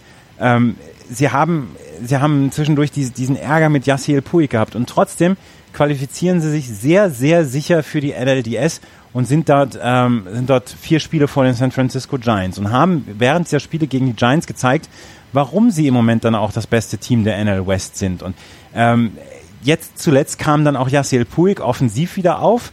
Er hat jetzt, die letzten beiden Spiele waren relativ enttäuschend, aber ähm, ansonsten war mit ihm zu rechnen. Und das ist eine, das ist eine Mannschaft, die meiner Meinung nach ein bisschen übersehen wird. Und deswegen bin ich im Moment auf der Seite, dass ich sage, okay, für mich sind die Dodgers Favoriten, die die World Series zu erreichen. Favorit nicht, aber sie sind, sie haben auf jeden Fall, sind auf jeden Fall nicht chancenlos in einer möglichen NLCS gegen, gegen die Chicago Cubs. Ja, aber ist es nicht völlig egal, warum sie inkonstant sind?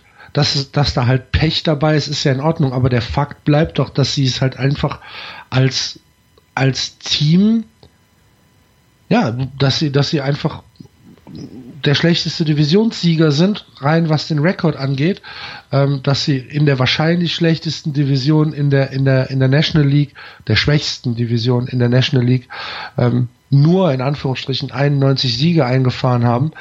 Äh, ich, ich verstehe tatsächlich nicht, wo diese Favoritenstellung herkommen soll. Glaubst du, dass es alles, ja, dass es, dass es eine mentale Sache ist? Nee, aber wenn jetzt zum Beispiel Clayton Kershaw gesund bleibt in der, in der Postseason und er hat 70 Innings weniger auf der Uhr als in, in den letzten Jahren, ähm, dann ist er für mich eine absolute, ein absoluter Killer in, in diesem Line-Up und kann während so einer, während so einer ähm, Championship-Serie auf jeden Fall zwei Spiele spielen. Vielleicht kann er sogar drei Spiele spielen, wieder im dritten, ähm, im dritten Dings ins, ins Relief geht. Dann hast du mit Kenta Maeda einen, den du äh, reinnehmen kannst in diese, in diese Rotation. Vielleicht auch Scott Casimir, äh, den Stripling kannst du noch mit reinnehmen. Ähm, das sind für mich, das sind für mich Leute, die mithalten können und was ich gesagt habe, in so einer Sieben-Spiele-Serie gegen die Cubs kannst du zweimal ähm, Clayton Kershaw mit reinbringen. Und das ist nun wirklich kein schlechter Pitcher, das haben wir gesehen in den letzten Jahren.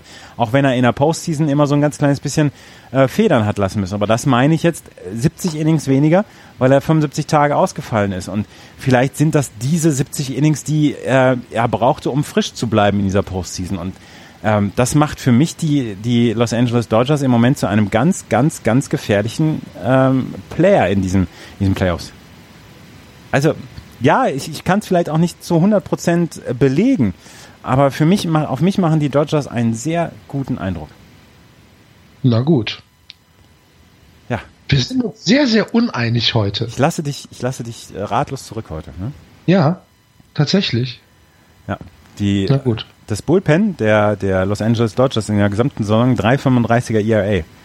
Ähm, beste, beste Bullpen ERA im Baseball. Dahinter mit 3,36 die Nationals tatsächlich. Und es gibt jetzt die äh, NLDS mit ähm, Dodgers gegen, äh, gegen Nationals. Es wird eine sehr, sehr lustige Serie, glaube ich. Ja.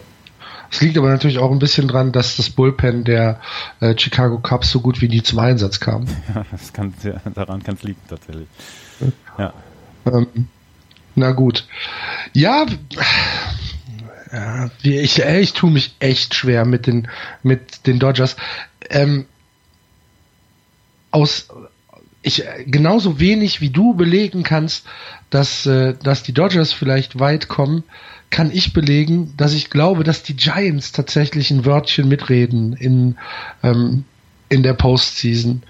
Ähm, ich Ach Mensch, ist das schwierig. Ja.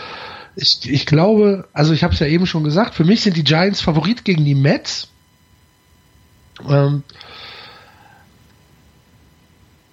ich weiß auch nicht warum. Es ist auch nicht empirisch fest stellbar, weil die Statistiken, Florian hat es ja über das ganze Jahr schon gesagt, Florian hat ja die ganze, das ganze Jahr gemotzt, ne, ist so schlecht, ne, wir müssen uns äh, in die Wildcard retten und dann mal gucken, was passiert, wenn alles wieder auf Null gestellt wird und so weiter. Aber genau das ist jetzt passiert. Und die, die Giants haben einfach ein Team, ähm, was sehr genau weiß, was Postseason Baseball bedeutet. Und sie haben jetzt mit dieser letzten, mit diesen letzten zwei Serien äh, wo sie 2 zu 1 gegen die Rockies gewonnen haben und eben äh, eine Drei-Spiele-Serie gegen die Dodgers gesweept haben, 9-3, 3-0, 7-1, ähm, haben sie halt sich diesen Spot erkämpft gegenüber den Cardinals und ich glaube, dass das ein ganz, ganz großer Boost sein kann für, für, für, die, äh, für die Giants. Das, ja, das mag sein und, und sie sind wieder in den Playoffs und es ist wieder ein gerades Jahr, deswegen muss man natürlich auf die, auf die Giants Rücksicht nehmen und ich habe einen großen Artikel gesehen über das, was Bruce Bochy anders gemacht hat in den letzten Wochen, um ähm, dann in die Playoffs zu kommen. Zum Beispiel Brandon Belt ist im Lineup einfach auf die zwei gerutscht, um am Anfang äh, auf, auf Base zu kommen und er hatte einen, einen unglaublich guten ähm, OBP und ein äh, OPS. Äh, da war er der Beste des Teams und trotzdem war er weiter hinten. Und die Giants brauchten jemanden, der von vornherein schon auf Base kommt. Und ähm, haben ihn dann ähm, haben ihn dann im letzten Monat haben sie ihn in den letzten in den letzten zwei Wochen haben sie ihn auf die auf die Zweierposition gesetzt. Und das war einer der äh, Gründe, warum sie dann auf Base gekommen sind und dann ihn auch äh, durchbringen konnten. Und dadurch konnten sie dann Siege holen. Dann und das habe ich selber gesehen am Samstag Ty Black hat für die äh, Giants gepitcht. Ähm, sein zweiter Karrierestart in einem der wichtigsten Spiele der Saison gegen die Dodgers und ähm, hat einen unglaublich guten Start hingelegt. Äh, die Dodgers haben den schlechtesten OPS äh, on Base Percentage plus Slugging in, gegen gegen das linkshändige Pitching und Black war ähm, tatsächlich über acht Innings besser als Clayton Kershaw auf Dodgers Seite und hat acht scoreless Innings gepitcht. Das war eine fantastische Leistung und ähm, was Bruce Bochy auch gemacht hat und das war tatsächlich ein ziemlicher, ziemlicher, äh, ziemlich heftiger Move. Er hat nicht äh, Madison Bumgarner auf die auf die Position gesetzt, um jetzt gestern nochmal zu pitchen, weil er hat gesagt, okay, äh, wir erreichen die Postseason entweder ohne Madison Bumgarner am Sonntag oder oder gar nicht. Und äh, Madison Bumgarner ist somit für das für das Wildcard-Spiel gesetzt und kann gegen Noah Syndergaard jetzt pitchen. Und ähm, ja, ich bin sehr gespannt auf dieses Spiel auch wieder. Ja, ähm, jetzt können die Dodgers halt einfach keine Lefties schlagen, ne? Ja, genau. Das ist, kommt dann auch noch dazu, dass, äh, dass, äh, dass dieses Spiel dann gestern so gepitcht wurde, wie es gepitcht worden ist. Ja. Also ich glaube tatsächlich, wenn du mich jetzt fragst, wer kommt weiter in den Playoffs, die Dodgers oder die Giants, dann würde ich auf die Giants tippen. Ähm, auch wenn natürlich die Championship Series gegen die Cubs meines Erachtens beide, ähm, ja, beide an, an Underdogs sind. Also du sagst jetzt, dass die Giants gegen die Mets das, das Wildcard-Game äh, gewinnen. Genau, die Mainz, äh, die Giants gewinnen gegen die Mets das Wildcard-Spiel. Ähm, die Dodgers scheiden gegen die Cubs in der Division Series aus. Nein, die, die, Dodgers, die Dodgers spielen ja gegen die Nationals. Äh, gegen die Nationals, Entschuldigung. Ja, mhm. die, die Dodgers scheiden gegen die Nationals in der äh, Division Series aus und ähm, in der und Cubs gegen Giants. In der Championship Series? Nein. Nee, Cubs gegen Giants in der Division Series, genau. Ja, genau, in der Division Series. Also, ja. ja. Verdammt. Die Leute gehen zum Baseball, weil sie nicht wissen, wie es ausgeht. Ja, ja, das ist richtig. Ja. Das werden, das werden lustige. Das würde ich auch, nee, das gönne ich den Cubs nicht. Dass sie, dass sie gegen die, gegen die Giants ausscheiden würden. Das gönne ich ihnen nicht.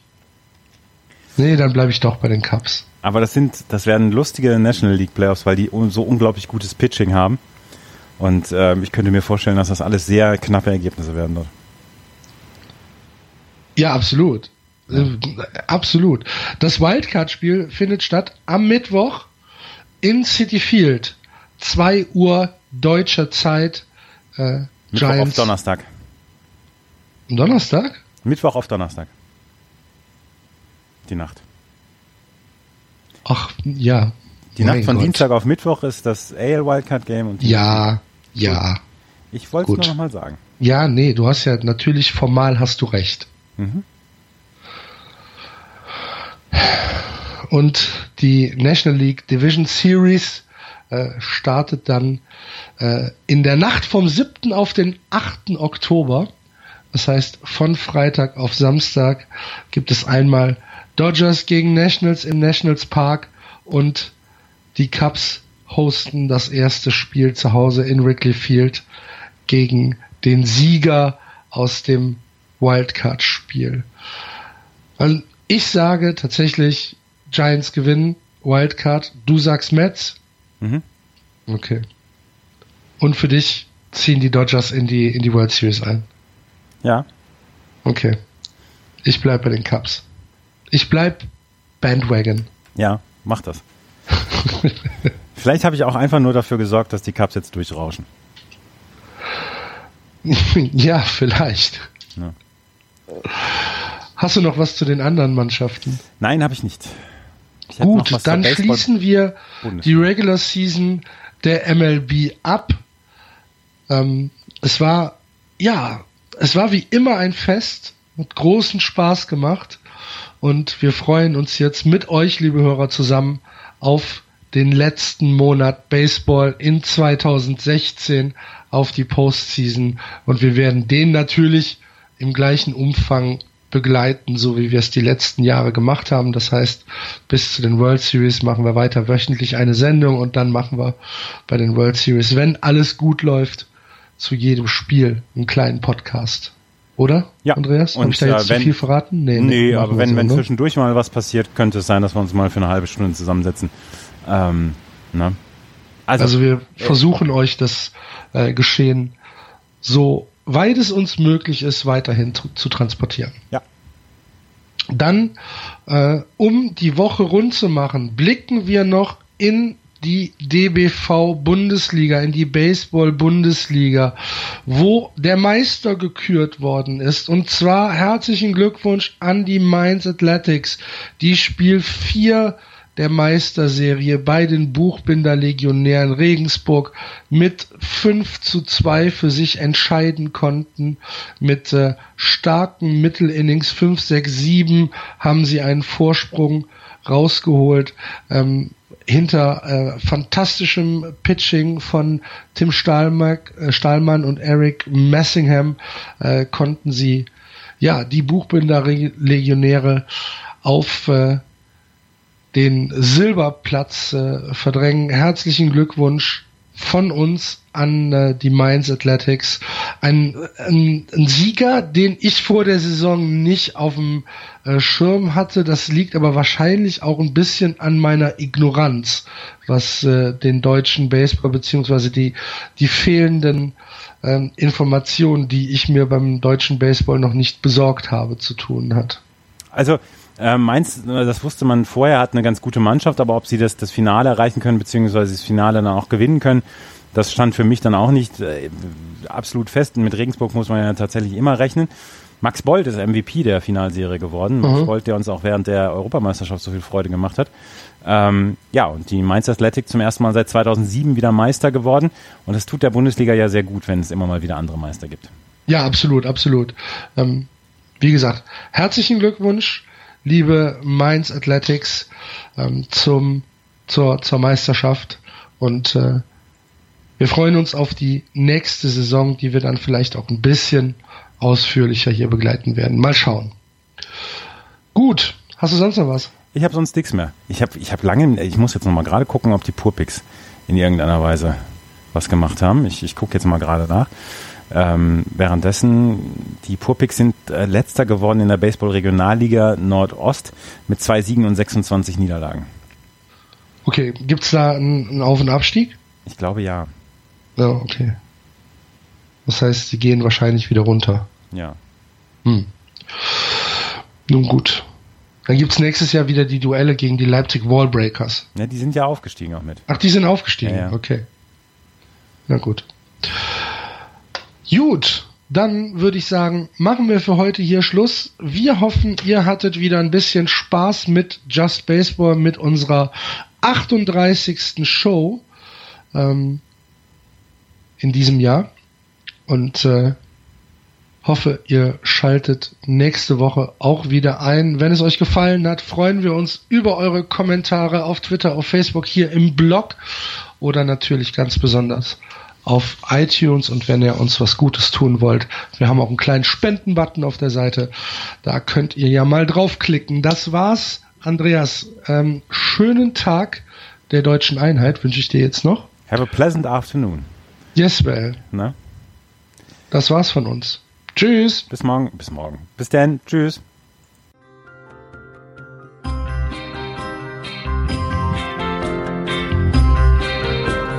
Das war Just Baseball. Ihr findet uns auf justbaseball.de, bei Facebook, bei Twitter und natürlich bei iTunes.